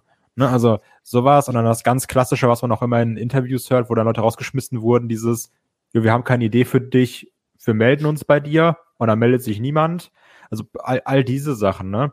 So, wir haben Raw After Mania, wir wollen jetzt halt Call-Ups haben und die Idee ist, ja, wir haben halt einen Call-Up und dann mal gucken, was passiert. Dann fehlt es ja erstmal gegen Dolph Ziggler und danach nichts, ähnlich so wie JD McDonough zum Beispiel. Also, ne, da gibt's viele verschiedene Sachen. Also, es steht und fällt, glaube ich, mit der Planung und was du mit den Leuten vorhast und was deine Vision ist. Und wenn du einen Call-Up machst, um den eben hochzuholen, wenn man denkt, ja, NXT ist jetzt auch vorbei und der Spot bei NXT, den können wir jetzt auch neu besetzen mit jemand anderem. Ja, dann gehen Leute unter die Räder. Und ich glaube, gerade halt diese Planungslosigkeit bei Call-Ups sorgt sehr, sehr stark dafür, weil ähm, wir hatten, glaube ich, sogar schon zwei Podcasts dazu, meine ich, weil das mhm. so ein mhm. Thema ist mit gescheiterten Call-Ups, wo es immer war, ja, der kommt hoch und wir hatten gefühlt eine Handvoll, die dann sich wirklich auch etabliert haben, so mit dem Drew McIntyre, der jetzt aktuell einer der besten Call-Ups Solo Sikoa, weil er in die Bloodline reinpasst. Ja. Also ich glaube, es steht und fällt mit der Planlosigkeit. Markus? Ja, äh, kann ich fast nichts mehr hinzufügen. Also das ist genauso, wir haben es halt gesehen, es war halt teilweise schwierig, als es noch wirklich getrennt war, als ähm, Triple H noch wirklich NXT gemacht hat und äh, Main Roster sozusagen unter Vince McMahon Führung war, weil da wurden halt teilweise Leute hochgeholt, äh, die, die waren bei NXT gepusht und haben dann ständig verloren oder umgekehrt. Ähm, ich, ich kann mich erinnern, wer war das? Ich glaube, war das Karrion Cross damals, der noch äh, den sie schon im Main Roster hatten, der dann noch ein NXT-Titelmatch aber beim nächsten, äh, bei, bei der nächsten NXT-Großveranstaltung hatte und dann, glaube ich, innerhalb von zwei Minuten gegen Jeff Hardy verloren hat oder so bei irgendeinem Smackdown, während er aber noch äh, bei NXT als Unstopp, äh, Unstoppable Monster irgendwie gebuckt wurde. Ähm, das hat sich jetzt ein bisschen verbessert, das hat sich aber nicht so verbessert, wie ich es mir gewünscht hätte, weil ich mir dachte, bei Creative liegt jetzt eigentlich bei Hunter. Gut, äh, Shawn Michaels macht jetzt NXT, aber die werden sich hoffentlich besser abstimmen. Und gerade sowas wie mit einem JD McDonough, das wundert mich halt auch. Also gerade der ist halt so ein bisschen ein, ein Paradebeispiel gerade. Ähm, vielleicht landet er im Judgment Day und man macht ja noch was Sinnvolles mit ihm. Aber ich verstehe auch gar nicht, warum man den hochgeholt hat, übrigens ganz kurz dazu. Ja, also eben. Das, also das frage ich mich in dem konkreten Fall eben auch, äh, bis man ihn halt wirklich gut hätte gebrauchen können. Also ich, ich würde mir halt wünschen, wenn das jetzt sozusagen wirklich alles in einer Hand ist, dass man erstens mal die NXT-Storyline sauber abschließen kann dadurch, dass, dass man noch ein bisschen Planungssicherheit hat, dass man weiß, okay, der wird im, was weiß der Teufel, im September hochgeholt. Das heißt, bis August äh, habe ich den mal abgeschlossen, dann äh, ist er vielleicht mal zwei, drei Wochen gar nicht mehr zu sehen. Und dann kommt er ins Main Roster, aber dann bitte mit irgendeiner Story oder mit irgendeiner Idee, die ich schon habe. So sollte es ja eigentlich funktionieren. Ich glaube zum Beispiel in dem Fall von einem Brown Breaker wird es auch so sein, weil ich glaube, äh, bei dem wird man sich, den hat man wahrscheinlich auch absichtlich jetzt nicht geholt, ähm, während des äh, Drafts, weil man den wahrscheinlich irgendwann mal als Überraschung bringen will. Und ich nehme mal an, bei dem hat man hoffentlich eine Idee, wenn man ihn, wenn man ihn holt und bringt. Ähm, es wäre halt schön, wenn es immer so wäre. Ja, wir haben auch übrigens noch einen Odyssey Jones, ne? den äh, wir bis jetzt auch noch nicht so wirklich gesehen haben. Aber ja, ähm, Planlosigkeit ist da eben ein, ein großes Problem und ähm, das sind eben die kreativen Prozesse, die da im Hintergrund immer wieder mal in Stocken geraten. JD McDonough ist aktuell wirklich ein Beispiel dafür, wo man ja gesagt hat, okay, wir gehen vielleicht jetzt in diese eine Richtung. Es gab diese Andeutung der Story mit äh, Dolph Ziggler und dann ist daraus eben nicht mehr geworden. Und jetzt mal abwarten, der ist vielleicht auch hier und da ein bisschen unter die Räder gekommen einfach, wie es da äh, eben weitergeht. Dann machen wir jetzt hier weiter im Programm, weiter mit den Fragen. Wir gehen mal so ein bisschen in AEW-Gefilde. Äh, da haben wir auch einige, viele Fragen zu bekommen, ehrlich gesagt. Machen wir erstmal mit dem Demon de Nuapte auf äh, YouTube weiter. Der fragt, äh, geht weit zurück in die Vergangenheit. Wir sind jetzt ja quasi beim fünfjährigen Jubiläum von ähm, All In darf man nicht vergessen, ist ja ein paar Wochen. Ähm, er fragt hier, wenn ihr ein Resümee ziehen müsstet, äh, was hat sich im Vergleich zum Anfang bei AW getan? Was war schlechter? Was war besser als jetzt? Das finde ich immer ganz schwer, weil man hat natürlich jetzt auch schon bei AW so ein bisschen äh, nostalgische Gefühle, da bin ich auch ganz ehrlich, dass man sagt, ja, früher, ach, wisst ihr noch, das war so unkonventionell, das war alles besser und das war schöner, aber Kai, war's das? Ja, da fragst du dich genau den Richtigen, der mit CM Punk eingestiegen ist, ne? Ach, richtig, da also, frage ich dich am besten gar nicht. ist alles egal, wenn CM Punk nicht dabei ist. Okay, dann frage ich mal Markus. Markus, äh, wie siehst du da die Entwicklung? Ja, schwierig. Also besser weiß ich nicht. Es hat natürlich gerade so zu Beginn. Kommt da der Eiswagen? Jo, da kommt der Eiswagen. Wollt ihr was haben? Ich gehe kurz. Sehr schön. Äh, ich frage, ich glaube, ich fange mal ganz von vorne an. Ich glaube, machen wir hier noch den kompletten Bruch. Okay. So, aber dann würde ich sagen, machen wir jetzt mal hier äh, weiter und wir gehen ein bisschen mehr in AEW-Gefilde. Ähm, der Demon der Nuapte fragt per YouTube, ähm, wenn ihr ein Resümee ziehen müsstet, äh, was, wie hat sich ähm, AEW im Vergleich zu Beginn verändert? Also was hat sich getan? Was war damals schlechter? Was war damals besser? Den Kai frage ich nicht. Der Kai ist erst seit äh, CM Punk dabei quasi. Deswegen frage ich den Markus. Ja, es ist immer ein bisschen schwierig. Also ich glaube, es war halt gerade zu Beginn war halt so wirklich dieser Spirit, es ist alles unkonventionell, es ist alles irgendwie Indie, es ist alles ganz neu. Ähm, jetzt ist es natürlich auch schon also es ist auch noch anders als die WWE, aber es hat jetzt natürlich schon, ich sag mal, diesen EW-Spirit gefunden. Also ich, ich schalte ein und weiß gleich, ich sehe Dynamite, ich sehe Rampage, ich sehe Collision. Ähm, das war zu Beginn halt nicht so. Also ich glaube, was halt wirklich noch neu war, war zu Beginn, war einfach, dass du wirklich jede Woche nicht wusstest, was passiert, wie, wie kommen auch die einzelnen Leute an vor großem Publikum, wie wird sich das alles entwickeln. Ähm, es war, glaube ich, zu Beginn ja auch noch so, dass äh, da noch mehr Leute ein bisschen mitgesprochen haben, weil Tony Khan hat ja dann selbst erst gesagt, es sind dann so gegen Jahresende, hat er gemerkt, die Quoten lassen ein bisschen nach und da hat er entschieden, nein, also er muss das Heft jetzt wirklich in die Hand nehmen, äh, weniger Kompromisse eingehen und da seine Vision durchziehen. Äh, ich würde aber nicht sagen, dass es jetzt schlechter ist, ähm, man, aber man hat am Anfang halt noch ein bisschen mehr Anarchie, sage ich mal, äh, vielleicht gemerkt. Und ja, also was natürlich dazugekommen ist, aber das ist ja eher eine häufige Kritik, mit dem immer weiter wachsenden Roster ähm, ist natürlich, ähm, sind natürlich ein, ein, einzelne Leute dabei, die ein bisschen mehr untergehen oder die halt nicht so oft gefeatured werden. Das kann es mit Collision natürlich wieder besser werden. Da sind wir jetzt gerade mal in Woche vier, das werden wir erst sehen. Und was man halt auch nicht vergessen darf, ähm, relativ rasch, nämlich schon so nach weniger als einem halben Jahr, also die haben begonnen Anfang Oktober und ab März hatten wir Corona. Und dann war überhaupt mal das Wrestling-Produkt ein ganz anderes. Also dann hatten wir äh, die leeren Hallen, die vielen Tapings im Daily's Place.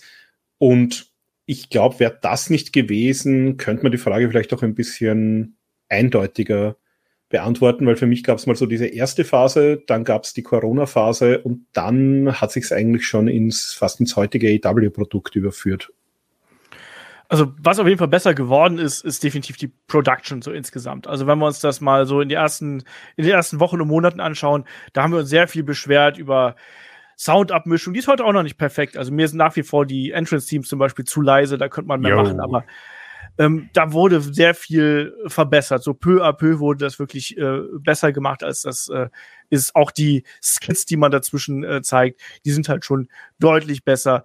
Ich finde auch, ähm, so von der Matchqualität her, ähm, nimmt sich das Produkt heute mit dem Produkt von damals eigentlich fast gar nichts. Also das ist eigentlich konstant auf einem sehr, sehr hohen Niveau geblieben und man hat auch Leute dazu geholt, die auch auf diesem Niveau agieren können.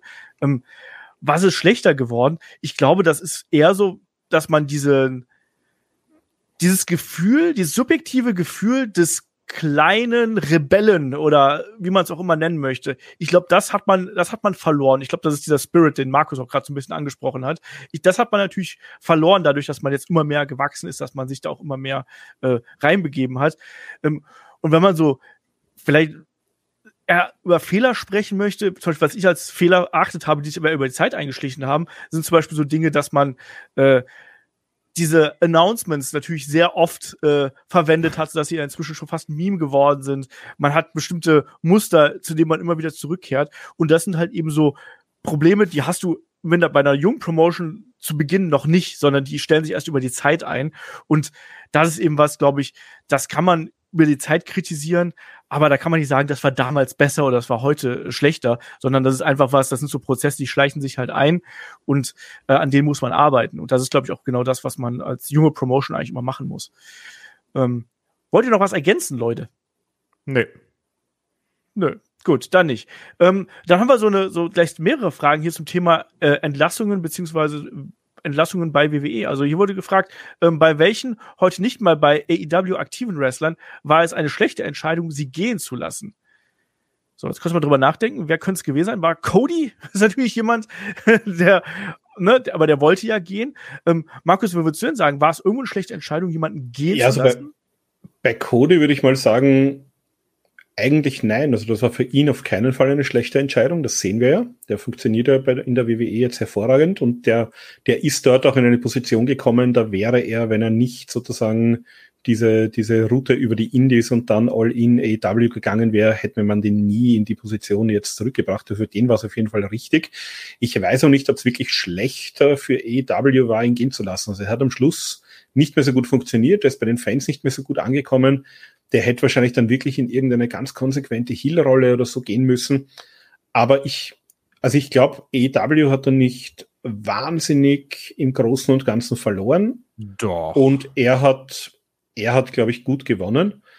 Ähm, ja, CM Punk hat man ja nicht gehen lassen, der ist ja wieder da, sonst hätte ich vielleicht den genannt. Ansonsten, also wer ist, wer ist denn wirklich weggegangen oder wen hat man denn gehen lassen? Joey Janella zum Beispiel. Ja, aber Joey Janella, also der funktioniert für mich bei GCW tausendmal besser als das, was ich ihn bei, bei EW gesehen habe. Also das, das vielleicht auch etwas, das, das passt noch zur ersten Frage. Man hat da zu Beginn sehr viele, ich sag mal so, Indie-Darlings und Leute, die im Indie-Bereich heiß waren, irgendwie geholt. Und es waren aber einige dabei, die wirklich nicht gut, äh, die entweder nicht gut funktioniert haben oder die man nicht so gut präsentiert haben. Also da war ein Joey Janella sicher dabei, wir haben ja im Magazin noch darüber gesprochen, ein Brian Pillman, der jetzt gerade erst gegangen ist, der ist ja auch mit einem gewissen Indie-Hype reingekommen. Wer auf der anderen Seite sehr, sehr gut halt funktioniert, sind halt Leute wie ein Darby Allen oder ein Orange Cassidy, wo man vielleicht zuerst gedacht hätte, na, weiß nicht, ob die wirklich gut funktionieren im Mainstream, aber das sehen wir, die funktionieren hervorragend. Ähm, ja, ich meine, alle, alle, die mal kurz weg waren, sind jetzt wieder da. Es ist ein Miro wieder da, es ist ein Andrade wieder da. Also ich überlege jetzt gerade wirklich ernsthaft, wer ich aber übrigens gegangen noch, ist. Während, ja. während Markus überlegt, ähm, das war schon Fehler, Cody mitgehen zu lassen, finde ich. Also, weil Cody bringt halt meiner Meinung nach eine ganz, ganz, ganz andere Art der Professionalität rein. Das ist ja auch das, was man immer hört. So egal, wo Cody ist, der Typ ist halt Profi, ne? Und ich finde, klar, ne, es ist jetzt nicht, ohne Cody gäbe es keinen Brawlout oder sowas alles, aber trotzdem, ich finde, mit einem Cody wirst du schon jetzt wahrscheinlich einen Locker-Room-Leader verloren haben. Da gehe ich mal stark von aus. Und auch Storyline-mäßig, es war jetzt ja nicht so, dass wir alle gesagt haben, oh, ich will den nicht mehr sehen. Ich weiß halt auch noch gerade, dass dann Olaf und ich Podcast gemacht haben, wo wir, wo wir uns gesagt haben, okay, was passiert jetzt? Kriegt er jetzt so ein, wird er jetzt so ein Homelander-Charakter, wo er sagt, ich verhalte mich jetzt böse, aber will immer noch bejubelt werden. Also da war ja noch super viel Potenzial drin, den Cody in AW zu erzählen. Und es ist ja trotzdem auch ein großer Name gewesen. Also der Name ist noch mal größer geworden jetzt durch den Wechsel zur WWE. Das muss man auch ganz klar sagen. Ähm, aber trotzdem glaube ich, dass es auch, also on-screen, on aber auch äh, hinter der Kamera, egal in welcher Rolle, ist ein Cody schon ein sehr, sehr, sehr, sehr großer Verlust für die Company gewesen. Das schon, aber ich bin da an dem Punkt, dass ich sage, ich glaube, Reisende sollte man nicht aufhalten. Also ich glaube, dass nee, äh, Cody auch natürlich da nochmal diese Herausforderung gesucht hat und diesen äh, Weg äh, gehen wollte. Und ansonsten hat man keine Leute gehen lassen, die jetzt nicht wirklich, äh, die also jetzt einen riesen Impact hinterlassen haben. Ja, oder? ich überlege gerade, also ich, ich schaue jetzt gerade so parallel hier so das 2020er Roster mir an. Also ja, ein, ein Markus Stunt ist zum Beispiel jetzt nicht mehr da, aber oh, no. ah, der wäre mir, der wär mir jetzt, also der, der hat mal ganz zu Beginn in dieser Luchasaurus ähm, Jungle Boy Geschichte ein bisschen funktioniert. Ähm, ja, vielleicht ähm, ähm, Frankie Kazarian ist gegangen, der ist jetzt bei Impact wieder aufgeblüht, aber der hat selbst gesagt, dass was er zeigen, also so wie er sich präsentieren wollte und was er zeigen wollte, das, das ging halt bei AEW nicht. Also der hat einfach auch nicht die Zeit bekommen. Ähm, das ist vielleicht ja, wo ich sage, das ist ein Veteran, den habe ich verloren. Ähm, aber der, der hätte sich jetzt aufs Produkt nicht so unglaublich ausgewirkt. Also ich glaube, die äh, es gibt jetzt Verträge, die jetzt dann bald auch mal auslaufen. Also einige haben ja auch verlängert, aber wir wissen ja zum Beispiel die Young Bucks, Kenny Omega, da laufen ja immer noch Verhandlungen. Also das wären für mich eher die Leute, wo ich sage, wenn ihnen ein, ein MGF abhanden kommt, ein Kenny Omega, die Young Bucks, ein Adam Page, ein äh, Jungle Boy, vielleicht auch noch ein Sammy Guevara, Darby Allen, äh, das sind die, wo man es, glaube ich, mehr merken würde. Nicht mal unbedingt, dass ich sage, alle davon würden wahrscheinlich bei WWE gut funktionieren, aber ich glaube, die, das sind halt wirklich die, die bewusst dann auch fehlen würden. Bei, was mir noch, was mir noch äh, einfällt hier, weil wir nochmal zu der Frage davor mit, was war besser? Ähm, ich finde am Anfang, also auch als ich dann noch angefangen habe, das zu schauen oder halt was ich mitbekommen habe, man hat damals zumindest versucht, mehr eigene Leute aufzubauen. Und irgendwann gab es ja diese Welle, was auch zum Meme wurde, dass es dann heißt, jeder ist All Elite. So, sobald jemand auch nur entlassen wurde bei der WWE, nach sechs Monaten war so, guck mal, wer da ist, ne? Was früher immer dieses war, was ist XY, äh, warum ist XY in, in der Impact Zone, war dann jetzt immer XY ist All Elite. Und das war auch das Problem, du hast halt ganz vielen Leuten, weil da bin ich jetzt durch zum Beispiel Frankie Kazarian drauf gekommen, ähm, weil klar ist auch ein bisschen One-Trick-Pony, aber ich fand SCU zum Beispiel immer mega, ne? Und du hast halt ganz viele Leute dann verloren, weil war, ja, jetzt ist ein Rusev, weil jetzt ein Miro frei, müssen wir holen. Jetzt ein Andrade frei, müssen wir holen. Weil das ist ja der große Name. Und dieses Roster immer mehr aufblähen und aufblähen und aufblähen ist ja auch ein Problem, was wir jetzt heutzutage noch besprechen.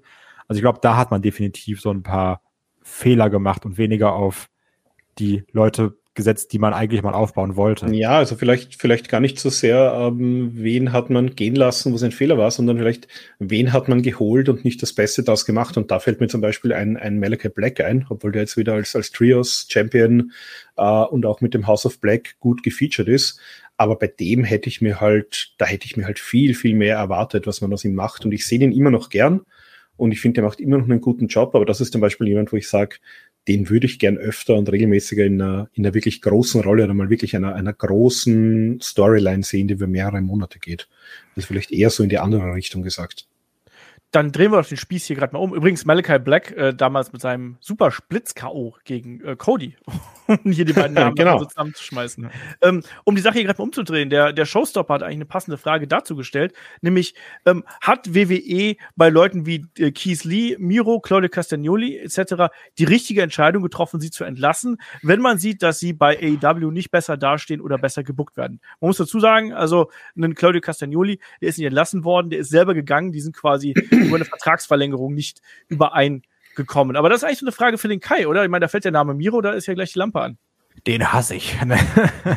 nee, also das, das, das Problem ist dann natürlich, ähm, das ist ja alles Fake und Show und die tun ja gar nichts. Nein, also das Problem ist natürlich halt bei so einer Sache wie Wrestling, so, ja, die sind alle talentiert, manche mehr, manche weniger, aber es ist natürlich auch sehr stark davon abhängig, wie wird jemand gebuckt und präsentiert, ne, um dann over zu kommen also ich sag mal, du könntest natürlich nicht jeden zum World Champ machen, aber jemand mit einem gewissen Potenzial, wenn du ihn pusht, kannst du ihm halt auch ein Belt geben, ne? Und ich glaube halt auch trotzdem, dass ein Keith Lee meiner Meinung nach sehr gut bei WWE hätte funktionieren können.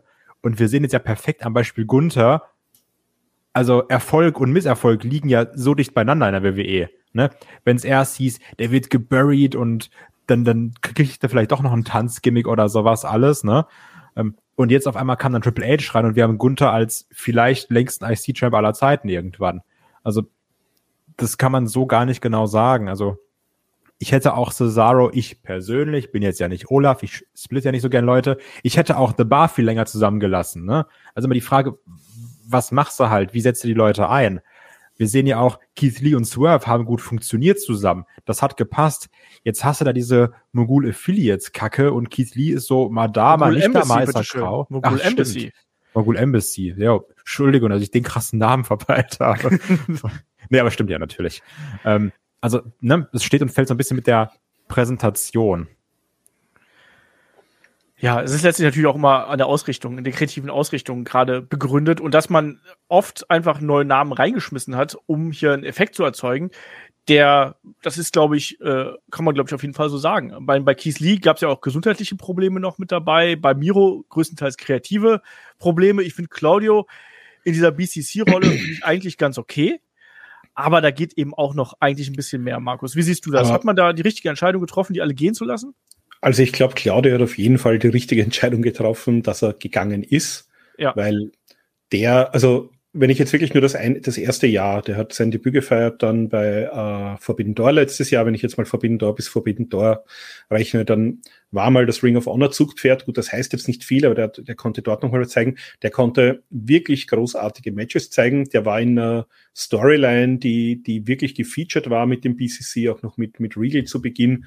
Also der hat sich auf jeden Fall stark verbessert. Ich glaube, der hat auch ähm, auf jeden Fall könnte ich mir vorstellen, dass er dir wahrscheinlich sagen würde, er hat jetzt auf jeden Fall mehr Spaß an seinem Job als die letzten Jahre. Das ist aber auch jemand für mich, der hätte auch in der WWE super funktioniert. Also der war ja ganz zu Beginn mal äh, so als Paul Heyman-Guy kurz dabei. Den hätte man problemlos auch zum World Champion in der WWE machen können für eine Zeit lang. Und der, der hätte da beim, wann, wann hat er sein Debüt gefeiert, zum 2010 herum, äh, der hätte da zum, im damaligen Top-Roster locker mitspielen können. Ich finde, dafür ist das zu langweilig, der Mikrofon. Ja, aber das wären, dann, da, dann wäre halt ein Paul Heyman Guy gewesen. Also das, das Sprachrohr hat man ihm ja da zu dem Zeitpunkt schon mit eingebaut gehabt. Ähm, bei den anderen ist es halt, ja, fraglich. Ähm, die, die WWE ist halt mittlerweile ein WWE-Produkt und kein Wrestler-Produkt. Das heißt, ich glaube mal, die WWE kann fast jeden, äh, vielleicht jetzt nicht gerade zum aktuellen Zeitpunkt einen Roman Reigns während der Storyline, aber wir haben ja auch gesehen während der Pandemie, die WWE hat genauso gut oder schlecht funktioniert ohne, ohne einen Roman Reigns, der mehrere Monate lang weg war. Das heißt, äh, das ist weniger das Problem der WWE. Ich glaube, die können äh, ohne jeden einzelnen Wrestler leben. Wenn es zu viele sind, wird es wahrscheinlich schwierig. Aber ich glaube nicht, dass es den einen Wrestler gibt, der jetzt irgendwie die, die WWE maßgeblich äh, oben hält. Ähm, das heißt, das ist, glaube ich, immer eher ein Thema für die Wrestler. Wie zufrieden sind die? Hätte man aus denen bei der WWE mehr machen können? Hätte man bei denen in der gleichen Situation bei EW mehr machen können? Und ich muss jetzt sagen, äh, genauso jetzt diese, diese Leute mit Ausnahme von Punk, die jetzt bei Collision wieder aufgetaucht sind, also gerade in Miro, in Andrade, ähm, die waren alle cool, die habe ich alle gern gesehen. Aber bei denen würde ich jetzt auch sagen, die waren in der WWE jetzt zum Schluss nicht mehr wahnsinnig gut verwendet und die habe ich jetzt auch derzeit bei EW nicht wahnsinnig gut in Verwendung gesehen. Also Miro hatte da seinen Lauf. Ich glaube auch immer noch, dass der sehr viel Potenzial hat, aber das muss halt auch über längere Zeit mal ausgeschöpft werden. Das heißt, man muss ihn einerseits verwenden und er darf halt andererseits nicht sagen, na, ich möchte keine Jobs machen, interessiert mich nicht, dann gehe ich wieder nach Hause. Ja, es ist halt, äh, da, da spielen halt viele, äh, viele Faktoren mit, mit eben rein. Und der Showstopper fragt noch, wird es demnächst auch bei AW eine Entlassungswelle geben? Man sieht ja, dass das Roster viel zu voll ist und viele trotz AW Collision nicht zum Einsatz kommen. Es gibt aber noch Ring of Honor, hallo. Ähm, ich glaube, was man jetzt schon mal sagen kann, ich meine, die Company äh, existiert jetzt seit vier Jahren, fünf Jahre ist äh, all in her. Ich glaube, was man sagen kann, ich glaube nicht, dass wir bei AW eine Entlassungswelle sehen werden, sondern man wird so machen, wie man das mit den jüngsten Namen gemacht hat, wie mit Brian Pillman, mit Trench und einigen anderen. Man wird die Verträge auslaufen lassen. Das hat ja Tony Khan schon früh auch gesagt, dass man jemanden nicht entlassen möchte, sondern dass man eben diesen Weg gehen wird. Also ich sehe nicht, dass es Entlassungswellen geben wird. Äh, Markus, siehst du das ganz kurz und knapp? Ich sehe es ganz genauso. Also wir haben die Entlassungen, die wir hatten, das hatte entweder so mit irgendwelchen Speaking-out-Fällen zu tun oder das waren Leute, die nicht in den USA gelebt haben während Corona. Da gab es ein paar Fälle, wo man gesagt hat, okay, das macht halt einfach keinen Sinn. Und ansonsten, ja, so wie du es gesagt hast. Also er hat gesagt, er möchte nicht der Typ sein, der Leute entlässt. Er hatte die unter Vertrag genommen, da hat er sich was dabei gedacht. Äh, Wenn es nicht passt, laufen die Verträge aus. Man kann jetzt natürlich kritisieren, da haben wir immer wieder von Leuten gehört, die Kommunikation war da nicht wahnsinnig gut, äh, sie haben da gar nichts irgendwie mitbekommen, dass der Vertrag ausläuft oder was jetzt irgendwie ist. Das kann man da vielleicht irgendwie kritisieren, wobei da hat man ja auch schon offenbar Backstage versucht, das ein bisschen zu verbessern. Jonathan Gresham zum Beispiel war ja so jemand, der dann auch gesagt hat, ich will da wieder raus aus dem Vertrag, weil ich fühle mich da überhaupt nicht wohl und nicht wertgeschätzt. Ähm, aber ich glaube, es wird weniger die Entlassungen geben, sondern äh, wir werden halt gewisse Leute nicht mehr sehen und werden dann hören, da ist der Vertrag ausgelaufen, weil es halt einfach äh, einerseits das Roster zu viel ist, ich kann nicht für jeden eine Vision haben und es kann ja auch sein, dass ich, dass sich da meine Meinung geändert hat. Vielleicht habe ich mir vor drei oder vier Jahren gedacht, der passt gut, bin jetzt draufgekommen, passt doch nicht so gut. Dann muss das ja nicht unbedingt im bösen Blut enden. Dann sagt man halt einfach, okay, äh, Vertrag läuft aus und die Leute haben ja Möglichkeiten auch woanders der Arbeit zu finden im Wrestling. Genau. Und man darf ja auch nicht vergessen, dass auch wenn man bei AW unter Vertrag ist, dann auch noch die Möglichkeit hat, woanders zu wresteln. Ich glaube, das ist auch nochmal ein ganz wichtiger Unterschied zu WWE, wo das ja eher in sehr seltenen Fällen dann auch der Fall ist. Ähm, wir haben noch so ein paar Fragen. Also der, der Demon Denopter hat noch gefragt, welche Wrestler sind eurer Meinung nach bei AW unterbewertet? Die überspringen wir jetzt einfach mal, da bin ich ganz frech, weil dazu haben wir einen eigenen Podcast gemacht. Mensch. Ich hätte noch eine Sache, die ich äh, sehr, sehr gerne einwerfen würde, ist auch eine, ja. eine AWWE-Frage, weil mir das letztens aufgefallen ist. Und zwar, die ist noch vom, vom Ultimate Warrior, der nämlich fragt, was müsste sich AW von WWE abschauen, um mehr in den Mainstream zu rücken? Und das ist eigentlich nur ein Thema, wo ich immer gedacht habe, wann kann ich es ansprechen, weil, mich das, weil mir das aufgefallen ist, als ich jetzt den ähm, Headlock Instagram-Account übernommen habe. Ne? Also deswegen Instagram headlock.de vorbeigucken, sonst seid ihr schlechte Menschen und verpasst sehr viel tollen Content. Ähm, Kein Content. Auf, genau sehr guten Kai-Content. Stabile Memes, viel LA Night-Hype und gute Abstimmungen. Ähm, trotzdem, die Sache ist ja natürlich, je nachdem, was man halt postet, ne, Social Media, du benutzt halt Hashtags. Und wenn ich mir so Sachen angucke, ne, AW ist da, so wie es wirkt, relativ schlecht aufgestellt. Also auch wenn du Sachen guckst, ne, wenn du dann, Instagram zeigt dir mal an, wie oft ein Hashtag schon genutzt wurde zum Beispiel, ne. Und wenn ich dann sehe, der Dean Ambrose Hashtag, den, also Ambrose gibt schon recht lange nicht mehr, müssen wir sagen. Und den Ambrose-Hashtag wurde 1,9 Millionen Mal benutzt und John Moxley irgendwie so 390.000. Und das hast du dann auch mit dem Brian Danielson, der dann keine Ahnung 100.000 Mal benutzt wird und ähm, Daniel Bryan auch irgendwie über eine Million und keine Ahnung wie oft. Und da muss man echt sagen, WWE, weil auch Markus von angesprochen hat, so wie holst du heutzutage Leute ab, ne? Da ist jetzt nicht mehr, oh, das läuft auf DSF und ich bleib da mal hängen, sondern du musst halt da vertreten sein. Und das muss man wirklich sagen, das macht ja WWE par excellence. So egal welcher neue Scheiß rauskommt, sind's YouTube Shorts oder TikTok oder keine Ahnung was, die sind da sofort am Start. Und die haben dann auch irgendwo jetzt, keine Ahnung, zum Beispiel mit einem äh, Sebastian Hackel oder sowas, äh, die haben ja auch dann ihre Vertretung in den Ländern und so. Also da ist AW noch so gar nicht. Und das ist ja, glaube ich, heutzutage immer wichtiger und wichtiger. Und ich glaube, da kannst du auch viel Zuschauerschaft auf die Strecke lassen, finde ich. Ich glaube, das ist ein Faktor, der damit reinspielt. Ähm, die Frage ist auch, ob man so ganz gezielt in den Mainstream will. Ich finde auch, dass das Produkt AW sich nicht immer eignet dafür, dass du in dem Mainstream bist, wenn wir an bestimmte Matcharten, an die an, also an die Menge des Blutes teilweise äh, denkst, äh, dass da verwendet wird.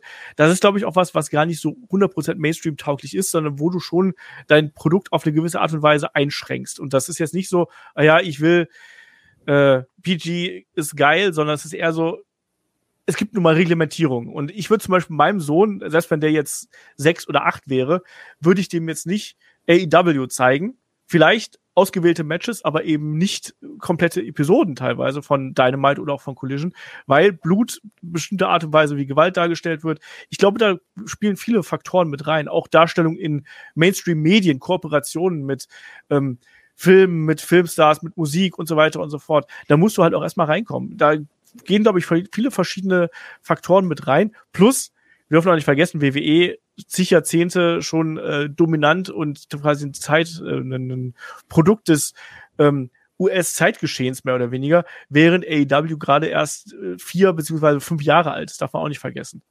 Markus, aber da ist, also, oder Kai, wie ganz kurz okay. nur, jetzt ja. da, ne, jetzt, ne, wie gesagt, Podcast immer schön, wir müssen ja immer seriös sein, aber das jetzt ganz dumme Facebook-Kommentarmeinung von mir, dann vielleicht weniger Millionen in schlechtes Spiel stecken, sondern ein paar Millionen in eine vernünftige Social Media Abteilung. ne? Weil du musst jetzt ja nicht machen, wie Nick Gage dir beim Kopf rollt mit dem Pizzacutter oder sowas, ne? Aber kannst du mir nicht erzählen, dass du aus einem Orange Cassidy und aus Darby Allen Bums nicht vernünftigen Social Media Kram ballern kannst? Also, ne? Deswegen, vielleicht nicht so ein halbfertiges Spiel bis zum geht nicht mehr durchziehen, sondern, ne? Da mal ein bisschen mehr in Social Media investieren. Verstehe ich nicht. Markus? Ähm, ja, also ich glaube, dass da viel noch kommen wird. Ähm, man hat jetzt auch in der, also man hat jetzt den äh, einen der führenden PR-Leute von der WWE, äh, der dort äh, entlassen wurde, übernommen. Ich glaube, das wird auch viel noch im Aufbau sein, aber ich bin da vollkommen bei euch. Also gerade international, wenn ich mir zum Beispiel Indien mhm. anschaue, ist ja ein Riesenmarkt. Und ich glaube, ich, ich glaube, ich habe mal irgendwo gelesen, äh, Wrestling ist irgendwie so in Indien nach Cricket und ich weiß gar nicht, ob noch irgendwas Zweites war, ist das so die die populärste Sportart, zumindest bei den jungen Leuten und bei den Social Media Affinen.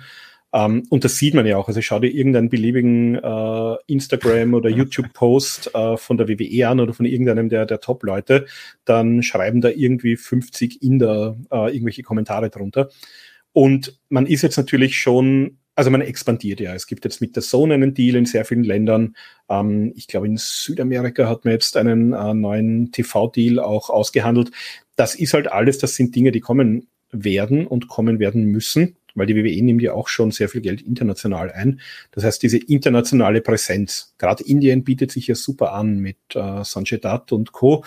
Ähm, also ich glaube, man muss wirklich in diese Länder gehen, ähm, dass du wirklich diese, diesen globalen Hype hast. Äh, Japan, meiner Meinung nach, haben sie einen Vorteil gegenüber der WWE durch diese enge Partnerschaft mit New Japan, aber auch die äh, also ich, ich freue mich ja drauf, wenn wir jetzt irgendwann mal tatsächlich die ersten äh, AW-Leute dann im Tokyo Dome und so sehen. Also ich glaube, es wäre vielleicht auch mal an der Zeit, so eine Art Forbidden Door Show in Japan zu machen. Es wäre vielleicht mal Zeit, irgendeine Show in Kooperation mit AAA in Mexiko zu machen, einfach um in diesen auch Wrestling-affinen Märkten mal mehr äh, präsent zu sein und dort halt auch gleichzeitig die Präsenz auszubauen. Also wir wissen ja, AW läuft auf New Japan World in Japan. Also als japanischer Fan kann ich mir da auch die regulären Sendungen anschauen.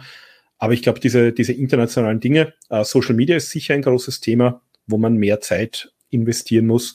Und ich glaube auch generell so ein bisschen die, die Medienarbeit, äh, das, das ist noch ausbaufähig und das ist halt auch viel wert. Also du musst halt irgendwie auch schauen, dass du auch mal irgendwo den einen oder anderen Zeitungsartikel oder die eine oder andere Doku äh, dass im, du halt im regulären Fernsehen irgendwo bekommst Uh, so wie es die ja. WW halt gemacht hat. Die läuft halt dann auf Pro7 mit ihrem Germany Tryout.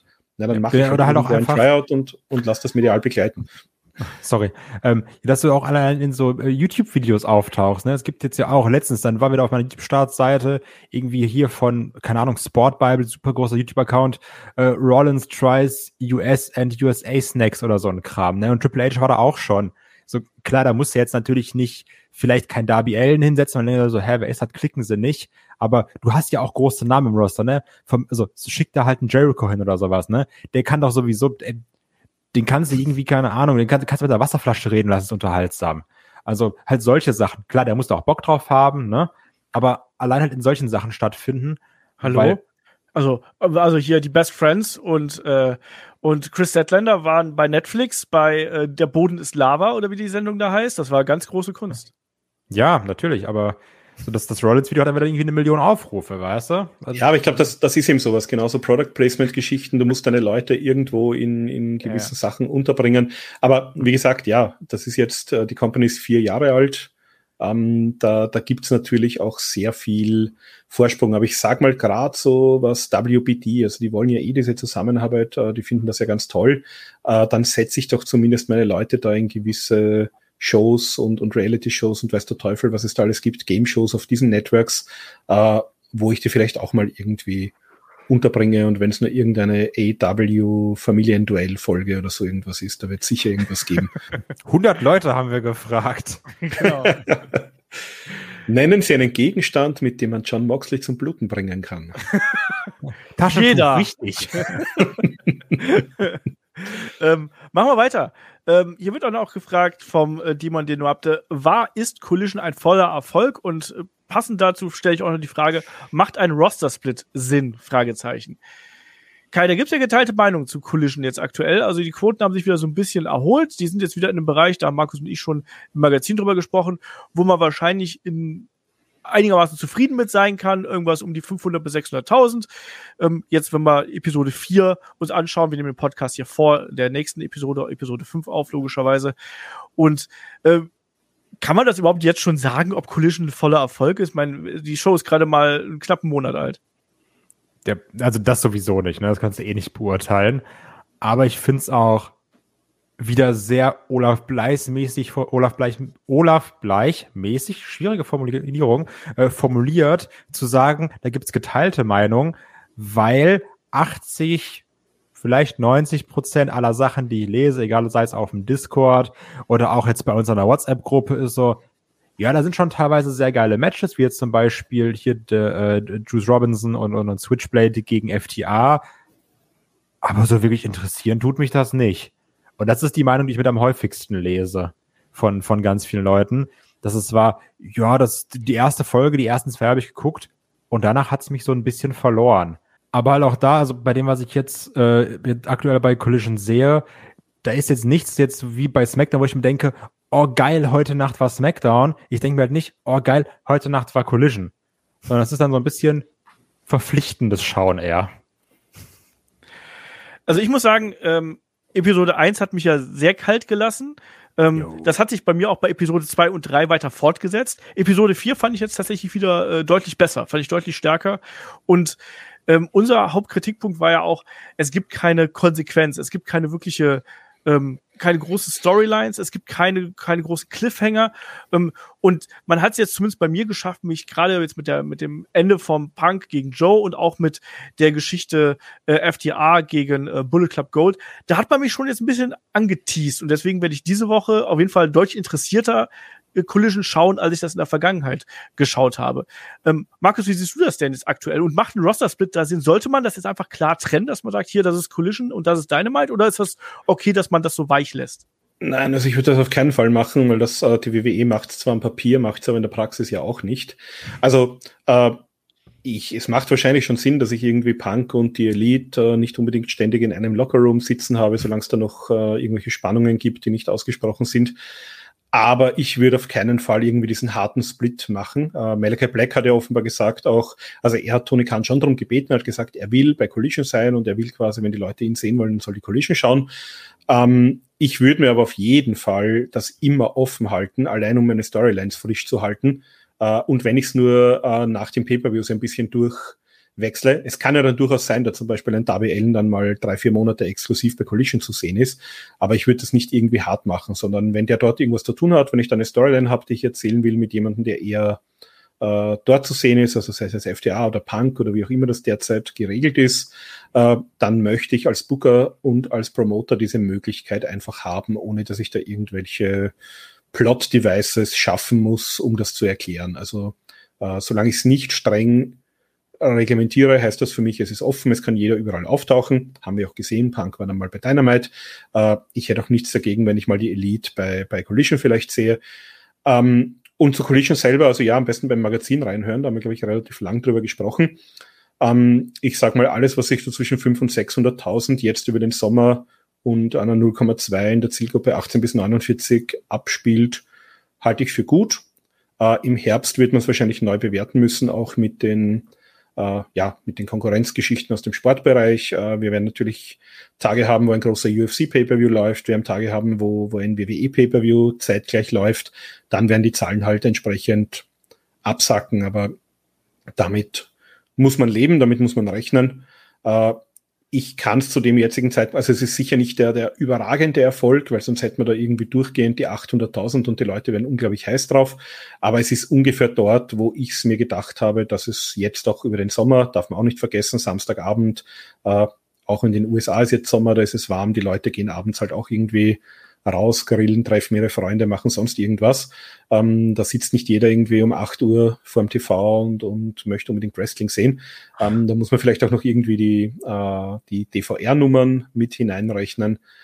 Und im Herbst wird sowieso wieder neu aussehen. Und dann darf man nicht vergessen, und das vergessen halt sehr, sehr viele, äh, auch vor allem diese, meine Lieblingsfrage, wird man jemals wieder diese Zahlen erreichen wie damals während der Attitude Era? Nein, weil das Fernsehen und das ganze Medienkonsumverhalten einfach sich in den 30 Jahren seither verändert hat. Ähm, und wir haben zum Beispiel, was das, das wird halt viel zu wenig gesagt, ähm, Kabelfernsehen äh, schrumpft. Das heißt, die Leute haben auch diese Sender nicht mehr. Auch die Leute, die es vor drei Jahren noch hatten, haben oft diese Sender nicht mehr zu Hause. Und ähm, auch diejenigen, die sie haben, werden immer älter weil nur weil ich sage, ich habe Kabelfernsehen daheim, diese werberelevante Zielgruppe der 1849 beziehungsweise auch 18 bis 34, ähm, davon haben viele einfach kein Kabelfernsehen mehr und das sind die, die sie am ehesten abmelden. Wenn ich jetzt heute als Teenager oder als junger Erwachsener zu Hause ausziehe in den USA und meine eigene Wohnung habe, ähm, früher war das erste, was ich gemacht habe, ja, ich, ich melde mir irgendwie einen Fernseher und einen Kabelanschluss an. Heute sagen die Leute, ja, Internet brauche ich, meinen Netflix-Account nehme ich mit äh, und meine sonstigen Streaming-Accounts und ob ich jetzt irgendwie lineares Fernsehen sehen kann oder nicht, das ist mir wiederum egal. Das heißt, auch dieser Markt der werberelevanten Zuseher im Fernsehen wird immer kleiner.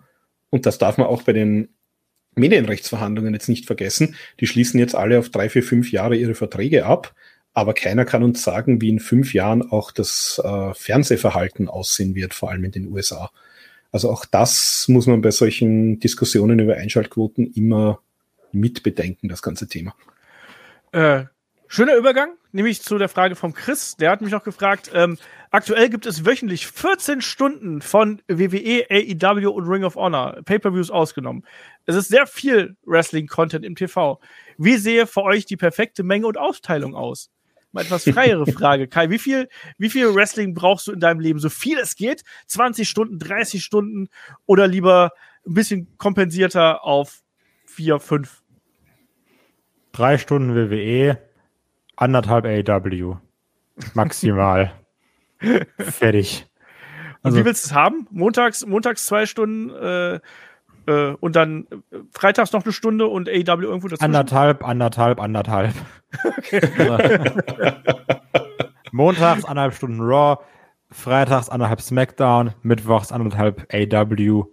Bin ich cool mit. Markus, wie ist es bei dir? Also bei dir denke ich ja, bei dir müssen es ja mindestens 24 bis 38 Stunden sein. Ja, das wäre schön, was ich gerne hätte. Wir haben ja schon mal in, in der Vergangenheit über so KI-Dienste und so Geschichten gesagt. Ich, ich hätte gerne einen KI-Dienst, der Zugriff auf sämtliches Wrestling weltweit hat und mir auf Knopfdruck, äh, nämlich so wie ich ihm sage, dass ich Zeit habe. Wenn ich sage, ich habe jetzt diese Woche gerade mal zwei Stunden Zeit, dann hätte ich gern in diesen zwei Stunden komprimiert so viel wie möglich gutes Wrestling aus der ganzen Welt. Bei Promotion ist mir ganz egal. Äh, den ganzen Filler-Kram kann man alles rauswerfen. Äh, ich, ich hätte gern irgendwie so eine Möglichkeit zu sagen, alles, was auf der Welt gut war, würde ich gern sehen in der Zeit, die mir zur Verfügung steht, so viel ich halt habe. Ähm, ja, da kommen wir nicht hin. Also ähm, bei Round SmackDown sitze ich manchmal da und denke mir, das könnte man auch überspringen. Äh, aus Gründen des Journalismus schaue ich es mir natürlich trotzdem an, damit ihr es nicht tun müsst und wir euch sagen können, was ihr vielleicht überspringen könnt. Ähm, und bei den Pay-per-Views, ja, da guckt man natürlich, was da ist. Ähm, Japan, Mexiko, also es gibt, es gäbe ja so viel, was ich gerne noch verfolgen würde und live schauen würde, aber es ist halt einfach utopisch äh, zu sagen, ich schaue mir jetzt auch noch jede Stardom-Show an. Und was? Ähm, ja, das ist tatsächlich so. ich habe es im Magazin gesagt, ich habe jetzt wieder mal zwei volle Impact-Shows gesehen aus Australien. Äh, die machen ein gutes Produkt. Also es, es gibt sicher Leute, und ich weiß, Lance Storm war so jemand, der hat gesagt, zu Beginn ähm, hat er EW super gefunden, weil der hat gesagt, es gibt genau Dynamite äh, und alle drei Monate ein Pay-Per-View. Und wenn er das Produkt verfolgen will, dann, dann schafft er das mit äh, zwei Stunden pro Woche plus alle paar Monate ein Pay-Per-View. Und dann ist er am aktuellen Stand und, und äh, muss sonst nichts irgendwie überspringen. Und dann kam Rampage, dann kamen die YouTube-Shows, jetzt gibt's Collision. Und jetzt kann ich natürlich hergehen und kann sagen, ich bin ein Komplettist, ich will alles sehen, dann muss ich aber halt auch die Zeit aufbringen. Oder ich sage halt vielleicht, ich möchte halt gern cooles Wrestling sehen, ich habe aber nur zwei Stunden in der Woche. Und dann würde ich vielleicht sagen, äh, hol dir Honor Club, schau dir Ring of Honor an, schau dir Impact an. Da hast du deine zwei Stunden pro Woche oder anderthalb. Da hast du ab und zu mal ein Pay-Per-View oder ein Special. und siehst trotzdem noch hervorragendes Wrestling, durchaus auf dem, auf dem vergleichbaren Niveau wie beim Rest. Ähm, aber also wenn ich jetzt sage, wenn ich WWE plus noch vielleicht Main Event und dem ganzen Social Media Kram und dann muss ich vielleicht noch die Podcasts hören, weil mittlerweile erzählt mir ja in irgendeiner Storyline irgendjemand, aber du hast doch da in deinem Podcast gesagt, du respektierst mich nicht. Ja, dann äh, muss ich mir Wrestling sehen als Vollzeitjob irgendwie finanzieren können. Und also man darf ja nicht, man darf ja nicht vergessen, ähm, du hast ja auch noch andere Sachen, sowas wie, sowas Unwichtiges wie Familie oder sowas oder Einkauf und Haushalt. Aber du hast ja auch so Kinder. wichtige, sind noch so wichtige Sachen wie Netflix-Serien gucken, Amazon-Serien gucken, äh, zwischendurch mal irgendwie, keine Ahnung, Xbox oder, oder Playstation spielen oder so unwichtige Sachen wie Freunde treffen. Also ja, das merkt man ja auch generell, dass so Pile of Shames ist ja auch in den letzten Jahren ein Begriff, den jeder verwendet und das, das, das arbeitet ja keiner ab. Manchmal sagt einer, ich habe das Spiel durchgespielt, was da jetzt drauf war. In der Zeit kamen wieder fünf neue Sachen drauf. Und das hast du bei Serien ja auch. Und das gerade bei Wrestling, was ja wirklich wöchentlicher Content ist. Ne? Also das ist das ist, du, das es ja. Ist ja also, ne? Das ist, also ich habe also jetzt so ein Management ich war jetzt auf Urlaub und ich habe es das erste Mal seit seit langem mal wieder geschafft, äh, jetzt mit ein bisschen noch sogar ein paar Tage nach dem Urlaub, mal wirklich wieder ein Buch zu lesen und sogar mal ein Buch, wo es nicht um Wrestling geht, zu lesen, weil die äh, die Wrestling-Bücher stapeln sich auch mittlerweile schon. Ähm, ja, also ich glaube, perfekt äh, wäre Pro, Pro, das ist halt utopisch und Content is King und alle wollen Geld verdienen perfekt wäre für mich persönlich äh, zwei Stunden die Woche und alle sechs bis acht Wochen ein Pay-per-View und dafür gut erzählte Geschichten mit einem Roster, das ausreichend groß war. Also so wie es bei AW ganz zu Beginn war, war ich gar nicht unzufrieden damit. Uh, und bei WWE, ja, uh, Raw SmackDown geht noch. Jetzt ist mittlerweile seit ein paar Jahren NXT dazugekommen. Das war zu Beginn mal eine Stunde am Network. Das konntest du schön mitschauen. Mittlerweile musst du bei NXT auch noch zwei Stunden schauen. Dann gibt's da auch noch die, uh, die Specials mittlerweile. Und, die auch häufiger ja, geworden sind. Die auch häufiger geworden sind. Ähm, da willst du auch einen G1 Climax gucken, du Verrückter. Ja, den würde ich tatsächlich gern gucken. Ich habe gesagt, ich, ich möchte. Ich habe nicht gesagt, dass es mir gelingen wird, aber ich nehme mir fest vor, so, diese 19 okay. Shows zu schauen. Okay, ich bin gespannt. Äh, also ich bin da, ich bin da eigentlich auch so, also diese, dass man alles jetzt in der Gänze schauen kann, ist, glaube ich, äh, inzwischen auch echt schwierig. Also ich versuche es auch, also ich versuche gerade natürlich auch im Hinblick auf äh, Headlock wirklich da äh, live wenig, aber dann wirklich im Nachgang ähm, das äh, alles zu verfolgen. Aber wenn man mich fragen würde, ist das zu viel, bin ich jetzt inzwischen auch an dem Punkt, der ich sage, eigentlich ist das zu viel. Weil manches ist dann auch wirklich, wie Markus schon gesagt hat, es fühlt sich dann ein bisschen wie Arbeit an.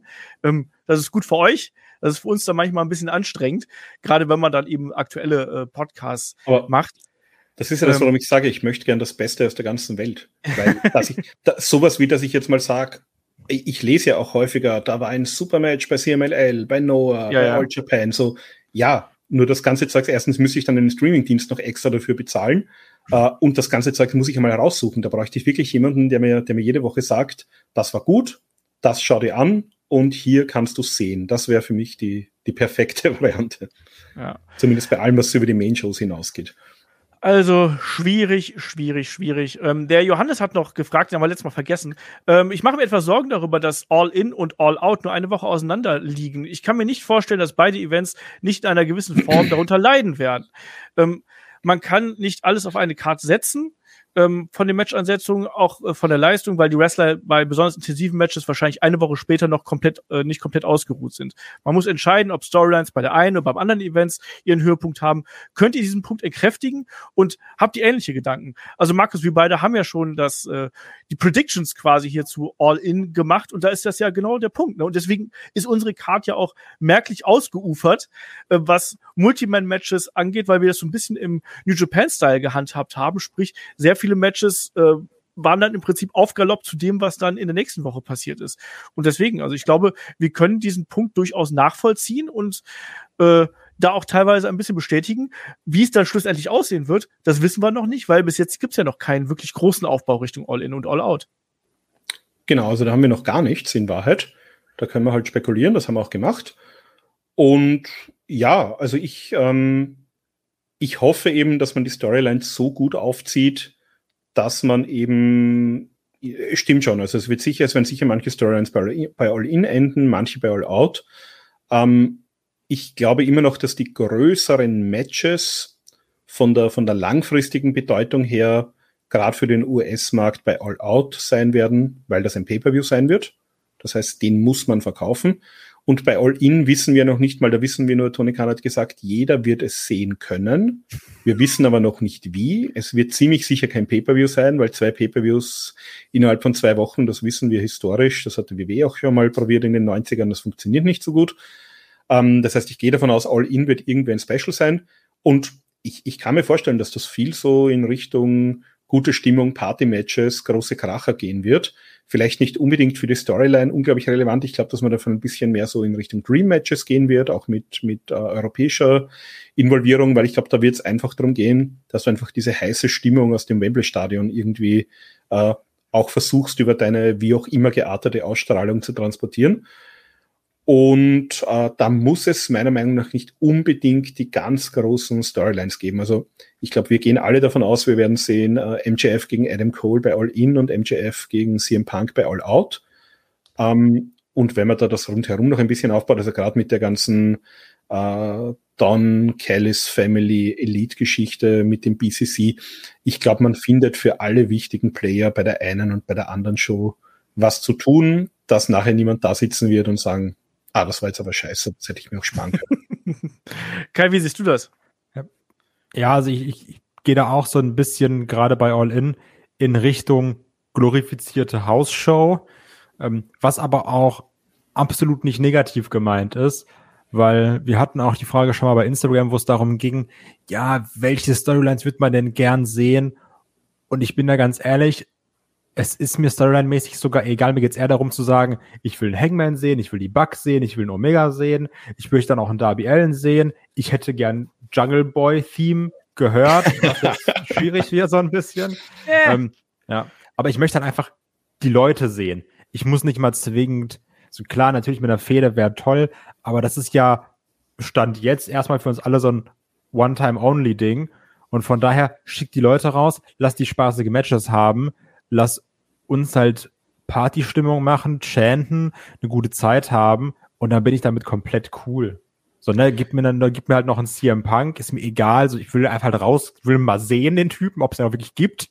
ähm, also der Bigfoot des Wrestlings. Ja.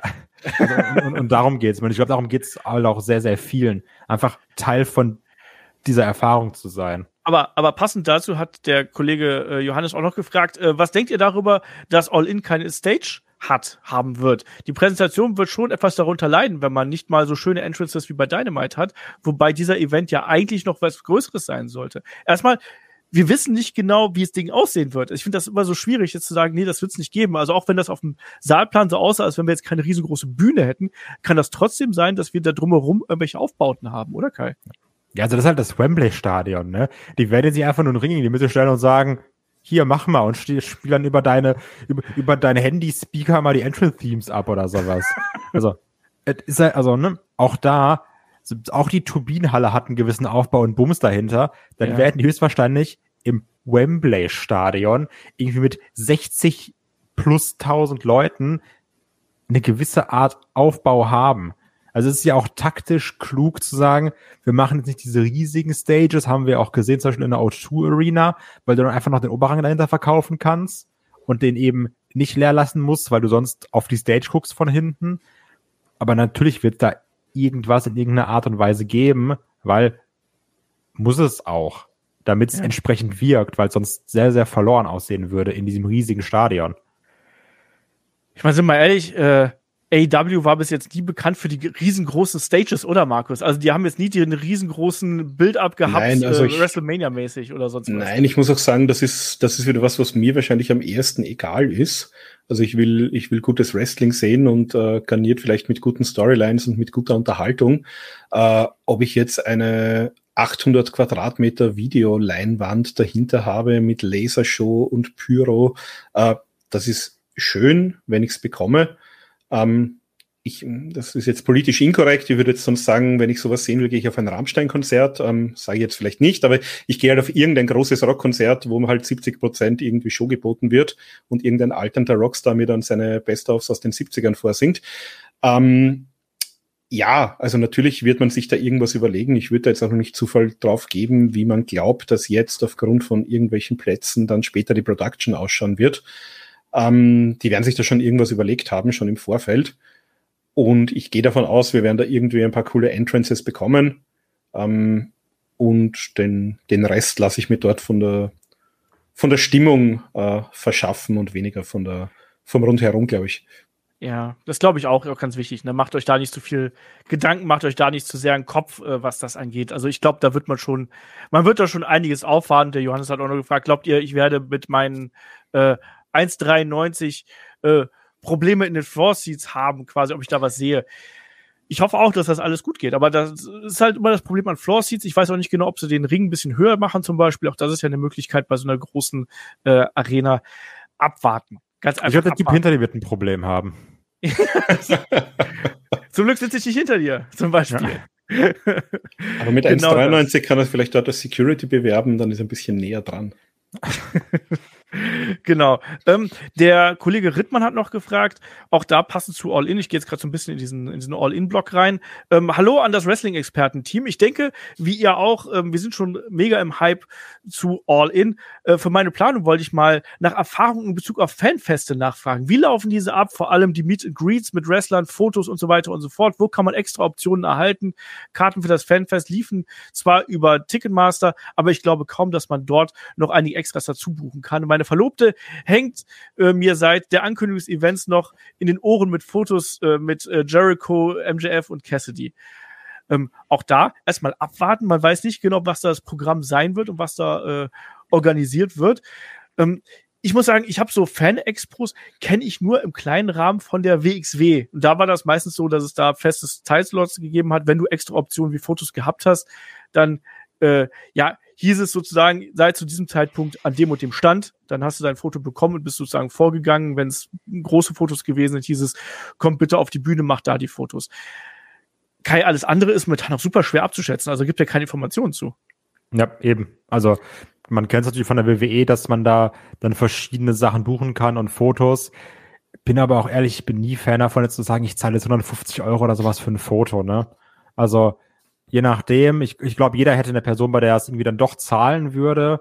Ähm, aber, also, ja, keine Ahnung.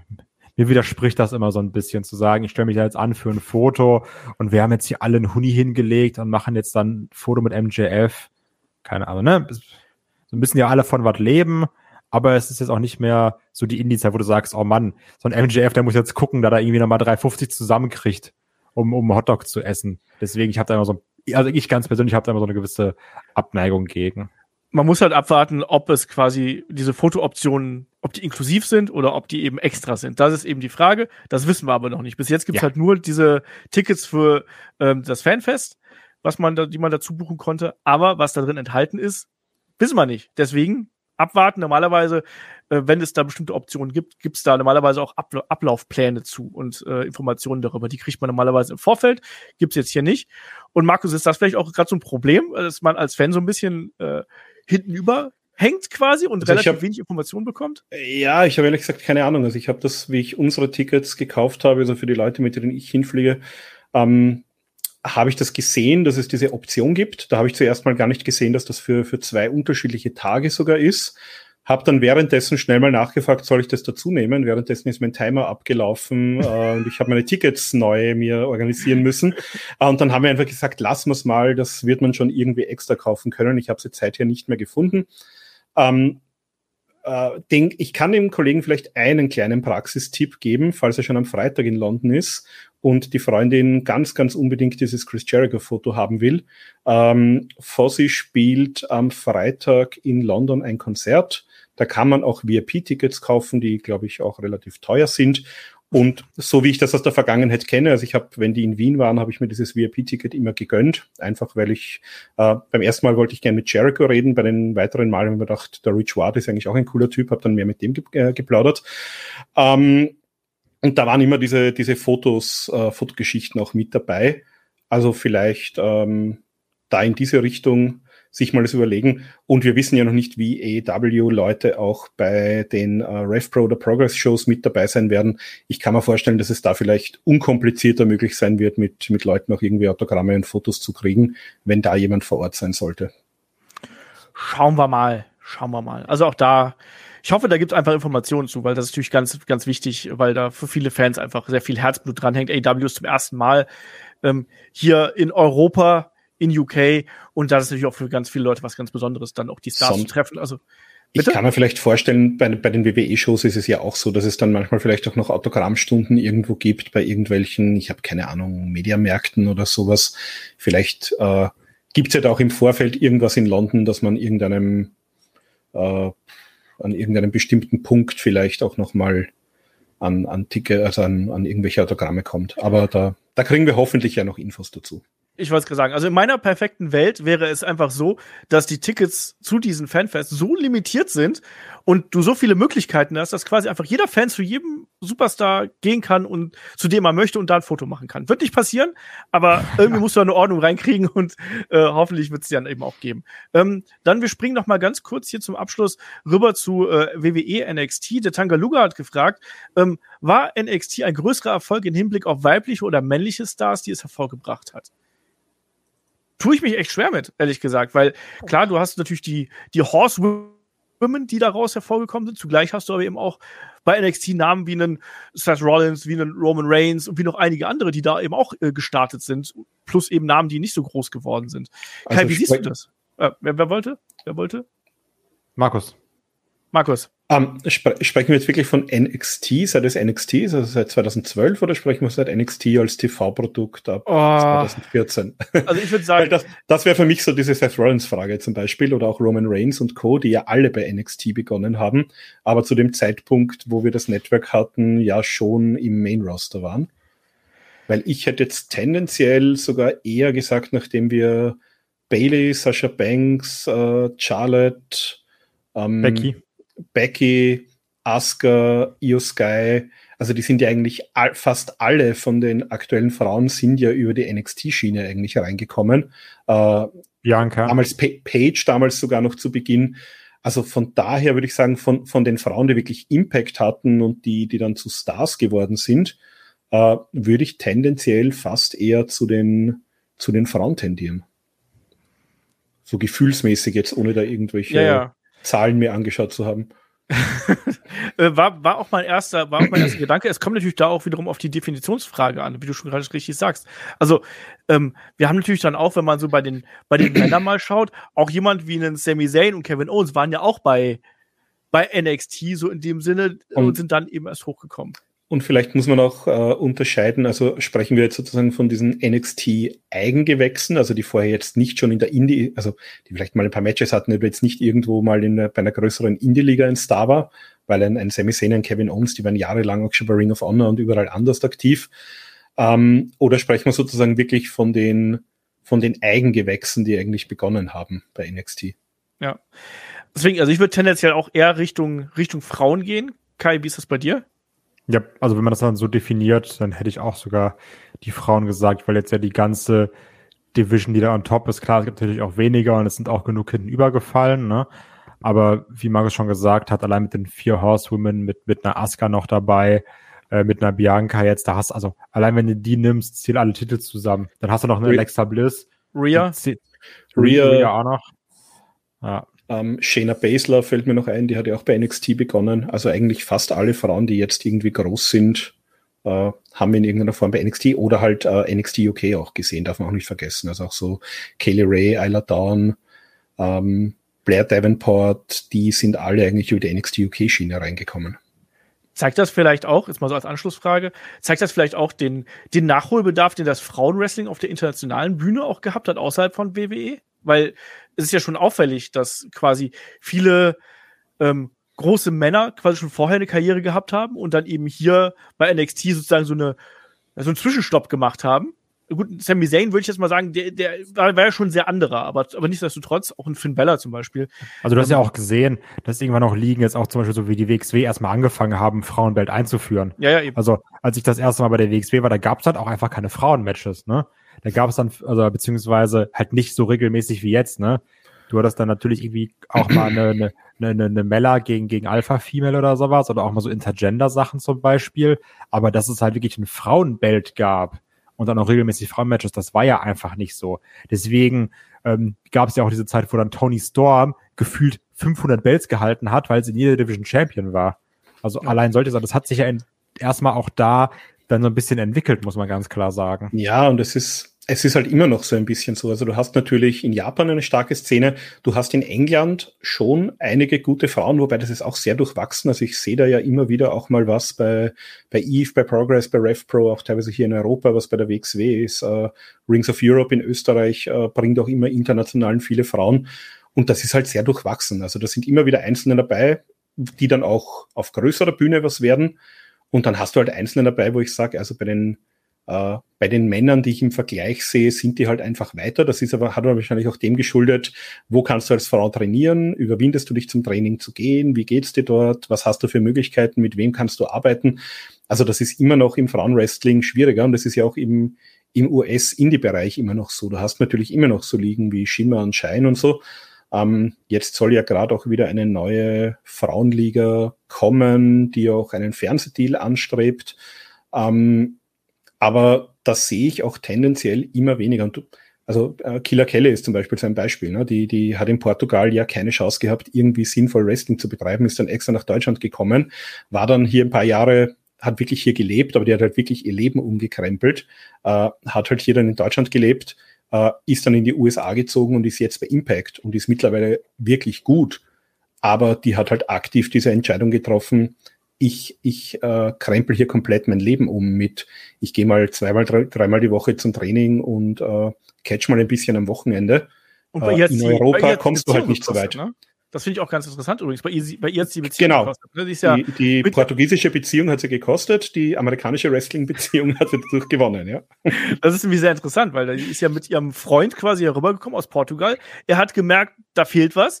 Er ist dann wieder zurückgegangen und sie hat gesagt so, nee, ich will das, ich will das machen und sie ist geblieben und daran ist die Beziehung kaputt gegangen. Also genau. da haben sie sich getrennt, um den Weg zu gehen. Das ist sehr interessant, weil sie auch im Interview mit mir mal gesagt hat, dass das, dass er quasi die treibende Kraft gewesen wäre, ähm, das Wrestling äh, quasi zu betreiben und diesen Weg überhaupt erst zu gehen. Also ich meinte so, ich hätte das ohne ihn hätte ich mich das nicht getraut. Ja. Und das ist schon, das ist schon krass. Naja, kommen wir zurück zu den Fragen. Ähm, der Tangaluga fragt noch, wenn beide heute zurücktreten würden, für wen würde man in zehn Jahren als größeren Star äh, zurückblicken? Charlotte oder Becky? Ich glaube ähm, auf Charlotte. Also Becky mit dem größeren Momenten und auch mit bei mir viel, viel, viel mehr Sympathie. Ähm, und das ist nicht mega, mega viel für Becky, ne? aber ich finde einfach Charlotte sehr sympathisch. Du bist ähm. auch sehr sympathisch. Ich finde eigentlich beide ziemlich kacke, aber die eine ein bisschen weniger als die andere. Ja. Also man muss jetzt schon sagen, also Becky ist jetzt auch keine Sympathiebombe oder sowas. Ne? Also ich finde es auch noch immer komisch, wie wenig Chemie, die mit ihrem Mann Seth Rollins hat, wenn ich an diese Fehde mit äh, ja, Lacey Evans und Baron Corbin denke. Ne? Also jetzt müssen wir nicht so tun, als, als, als wäre sie da die tollste auf der Welt. Ähm, aber vom Impact und dieses Demanding her auf jeden Fall Becky. Aber jetzt so ganz plump von den Nummern her hat er deine Charlotte, glaube ich, schon mehr erreicht. Markus? Kurz und knapp? Ja, ich, ich sehe es umgekehrt. Ich gehe mit Becky, weil die, die Charlotte-Geschichte war von Anfang an, wir müssen auf diese 16 Storyline-Titel kommen, die auch der, Story, der Vater in Story, also das Vater ist schon der echte, aber die 16 Zahl, die die WWE da irgendwann willkürlich ausgewürfelt hat, ähm, auf die muss sie halt irgendwie auch kommen und dann muss sie auf die 17 kommen, dass sie ihren Vater übertroffen hat. Ähm, also für mich ist Becky die bessere Workerin und für mich hat die auch den, den größeren Business Impact äh, gehabt und, und hat sie auch, äh, schauen wir mal, also mit, mit Stand heute würde ich trotzdem sagen Becky, weil die auch einfach von den, äh, von den Zahlen her mehr erreicht hat. Ich würde auch über Becky gehen. Also weil, als, weil ihr Sprung an die Spitze fühlte sich natürlicher und homogener an. Ich glaube, die ist, gerade wenn, wenn, wenn er hier schreibt, ähm, wenn, auf we, für wen äh, wenn wir auf, auf jemanden zurückblicken, woran erinnern wir uns dann? Und da muss ich halt sagen, so tolle Matches Charlotte immer wieder abgeliefert hat. Mir fehlen bei Charlotte die großen emotionalen Momente, wo man wirklich auch involviert gewesen ist. Da fallen mir bei Becky wesentlich mehr ein als bei Charlotte. Und das ist gerade als Zuschauer ein ganz, ganz wichtiger Punkt. Sie ist quasi durch die Zuschauer erst an die Spitze gekommen, während Charlotte gefühlt über das Rad WWE nach oben gekommen ist. Plus natürlich die äh, natürlichen Voraussetzungen, die sie mitgebracht hat. Sie ist eine tolle Wrestlerin, aber emotional bin ich da auch sehr, sehr stark bei Becky. Ähm, dann wird hier noch gefragt, achtet ihr auf die Augen des gepinnten Wrestlers und stört es euch, wenn der gepinnte Wrestler zur Hand des Referees guckt und damit schon ähm, verrät, dass er auskicken wird? Gibt es Wrestler, die mit geschlossenen Augen auskicken? Also erstmal muss ich mal von mir aus sagen, so ja, und ich ärgere mich jedes Mal darüber, weil es mich, weil, weil mich das jedes Mal aus dem Match rausbringt. Und das sage ich immer, achtet auf sowas nicht, es macht euch nur das Match kaputt, finde ich. Jo. Ähm, B, ähm, es gibt auch Wrestler, die natürlich die Augen zumachen, aber ich finde es auch merkwürdig, weil auch selbst, selbst bei einem Knockout im Kampfsport hast du nicht zwangsläufig die Augen zu. Du schläfst nicht, auch nicht, wenn du, wenn du oben, wenn, wenn, wenn, wenn du ausgenockt wirst oder sonst irgendwas. Das heißt, dass die Augen aufbleiben. Das ist durchaus natürlich, wenn wir dabei, dabei sind. Und eigentlich ist es doch auch logisch, wenn du gepinnt werden würdest und du willst noch diese Zeit ausnutzen, dass du hinguckst, wann die dritte Hand nach unten geht, sozusagen. Hm, schwierig, Kai. Also so wie du sagst, ich passiert das auch, dass ich hingucke und dann bin ich immer so, ach man, guck doch einfach nicht hin. Deswegen finde ich es auch umso krasser, wenn dann so äh, Nearfalls kommen, wo dann einer doch die Augen zu hatte.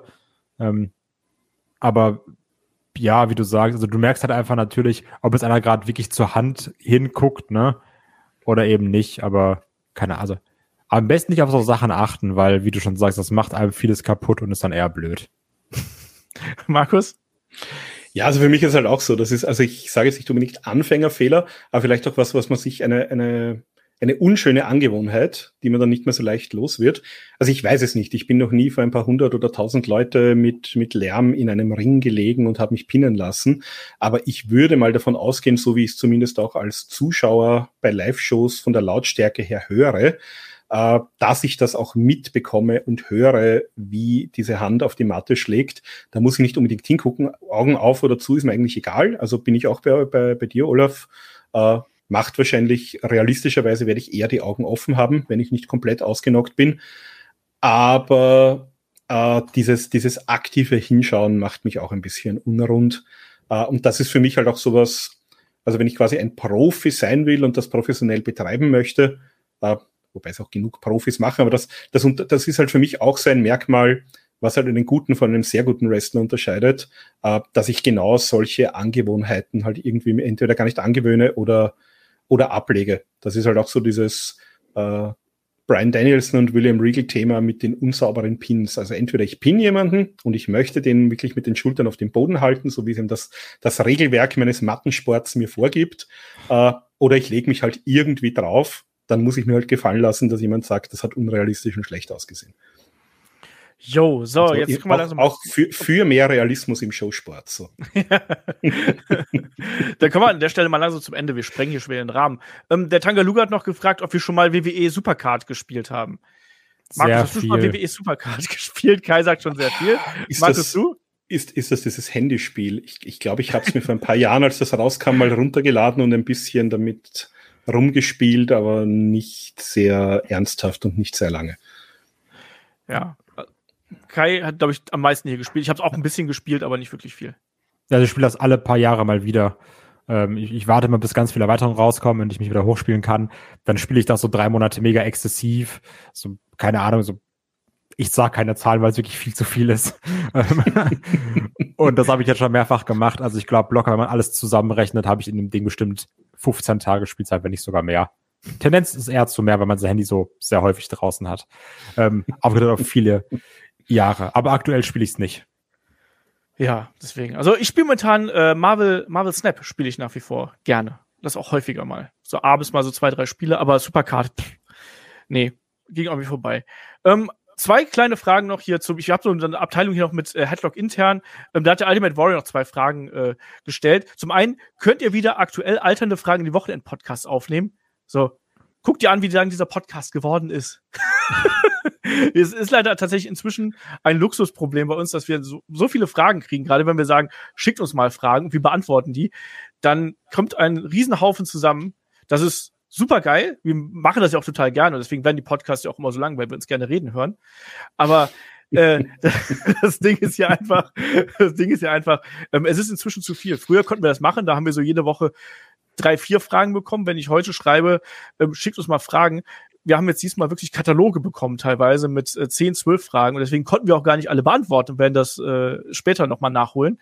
Aber deswegen, es ist zu viel. Dann würden die Podcasts äh, deutlich zu lang werden. Und obendrein ist da das Problem, dass wir auch gemerkt haben, dass ihr gerne Fragen-Podcasts hört. Und das heißt, es ist besser, das zu separieren und dass das äh, einfach so für euch und für uns äh, ein bisschen praktischer ist. Und dann fragt er noch, ähm, wie macht ihr das eigentlich organisatorisch während der Aufnahmen äh, bei Podcasts? Chattet ihr äh, euch im Hintergrund an, wenn zum Beispiel jemand übernehmen soll oder ihr vom Thema abdriftet. Ab und zu hört man Geklicke im Hintergrund. Und da schaue ich in deine Richtung, Markus, übrigens, weil ich habe letztens gemerkt, dass gerade auf deiner Spur viel Geklicke ist. Also ich, äh, ich spreche mich mit niemandem ab, ich falle den Leuten einfach unhöflich ins Wort, wenn ich der Meinung bin, ich muss dringend was sagen. Ähm, du bist ja Österreicher. Genau, das kommt noch erschwerend hinzu. Ähm, nein, also ich versuche mich natürlich da auch zurückzuhalten. Mir ist aber letztens zum Beispiel bei dem, äh, ich glaube, Mann in der Bank Review, das ich mit äh, Chris aufgenommen habe, ist mir aufgefallen, dass ich ihm da ein paar Mal ein bisschen unhöflich, äh, wenn ich, wenn ich da gerade meinen Standpunkt loswerden wollte, ins Wort gefallen bin. Also schon mal äh, Entschuldigung, wenn euch das auch auffallen sollte. Also, ähm, also am, am, am, schlimmsten, so vom, vom Schnitt her, waren, waren du und David letztens. Das war, das war die Schlacht von Waterloo, war das. Also wirklich. Warte, da muss ich, ich muss direkt reingrätschen. Ich wollte nämlich sagen, das Krasse ist nämlich dieses Unterbrechen, das musst du halt wirklich, also es gibt Leute, mit denen ist das so entspannt, die gehen auch mal so von, von, der, von der Stimme runter, da weißt du, da kann ich jetzt reingrätschen. Und dann gibt's so Leute wie David und oder auch Markus, du weißt nicht, wann die fertig sind. Die reden mal eine Minute, mal reden die fünf. Und du, du bist so, ey, ich kämpfe jetzt einfach und hoffe, dass ich dazwischen komme. Also ich, die, die meisten Sendungen nehme ich, glaube ich, trotzdem mit Olaf auf. Und ich habe das Gefühl, also da, da geht's halbwegs. Da, ähm, da haben wir aber meistens auch irgendwie Handouts, wo ich dann schon ungefähr weiß, also das ist jetzt mein Punkt. Dann mache ich auch absichtlich eine Pause und das wird dann meistens auch äh, aufgenommen und umgekehrt. Ähm, das Gekicke, was man bei mir hört, ich versuche meistens eh dann meine, äh, ich muss dazu sagen, ich habe ja auch eine mechanische Tastatur, das heißt, die, die klickt halt einfach mal ein bisschen lauter. Ähm, ich, äh, ich versuche mich zwar immer ganz gut vorzubereiten, aber mir passiert es halt manchmal, dass ich mir denke, ah, warte, da, da schaue ich schnell mal was nach und dann, äh, ja, wenn ich gerade währenddessen spreche, versuche ich halt möglichst unauffällig irgendwo auf, weiß nicht, Cage Match, Wikipedia oder wo ich halt sonst gerade äh, Observer äh, irgendwelche Daten, Fakten, sonst was mir schnell noch zusammensuche, ähm, dann, dann passiert mir das. Also das Geklicke bitte zu entschuldigen. Ich versuche meistens, wenn es geht, meine, meine Spur zu muten, wenn ich das tue. Ähm, es darf man auch nicht vergessen, also unsere Handouts sind auch übersät mit Links. Also das heißt, allein deswegen ähm, da klicken wir dann halt auch eben häufiger mal rum und gucken mal, äh, was da noch so ist. Also sehr oft ist es so, dass wir die Handouts bestehen aus Stichpunkten, teilweise aus längerer Formulierungen, aber es ist eben auch so, dass wir sehr oft einfach dann hier nochmal einen Link haben, der dann weitere Informationen hat und dass wir dann quasi die, auf die Sachen zurückgreifen. Das sind einfach so die, äh, die Punkte. Und manchmal passiert es auch, also mir passiert das zum Beispiel auch, dass ich da manchmal auch mal nachgucke, dann sagt Kai halt irgendwas und da fällt mir auf, wie war das nochmal? Und dann schaue ich nochmal ganz schnell nach oder selbst so Sachen wie, wie ein Alter von einem Wrestler zum Beispiel. Also, dass wir jetzt die Geburtstage, Alter und ersten, ersten Karriereschritt von jedem Wrestler hier auswendig kennen, ist halt auch nicht so. Und dann schaust du Was? ganz schnell online nach. Das kannst ja. du nicht. Das ist ja wirklich. Ich mache es eigentlich immer so, ich scroll einfach durch Kicker, weil David mir mal zu lange redet.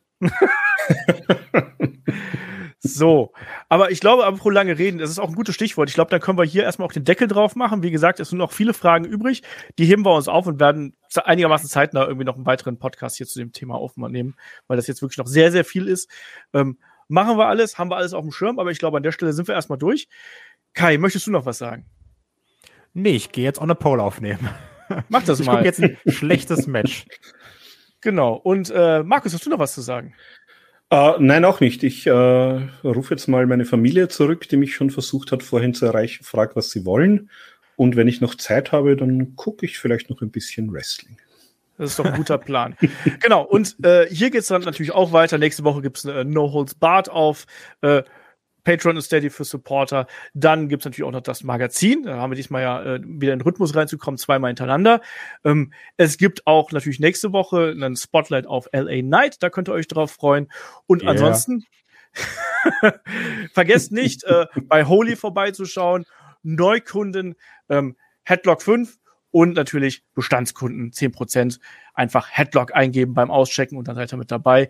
Links und alles andere findet ihr bei uns in den Show Notes und natürlich auch in der Beschreibung. So, damit sind wir durch. Ich sag Dankeschön fürs Zuhören, Dankeschön fürs dabei sein und bis zum nächsten Mal hier bei Headlock, dem Pro Wrestling Podcast. Macht's gut. Tschüss. Tschüss. Ciao.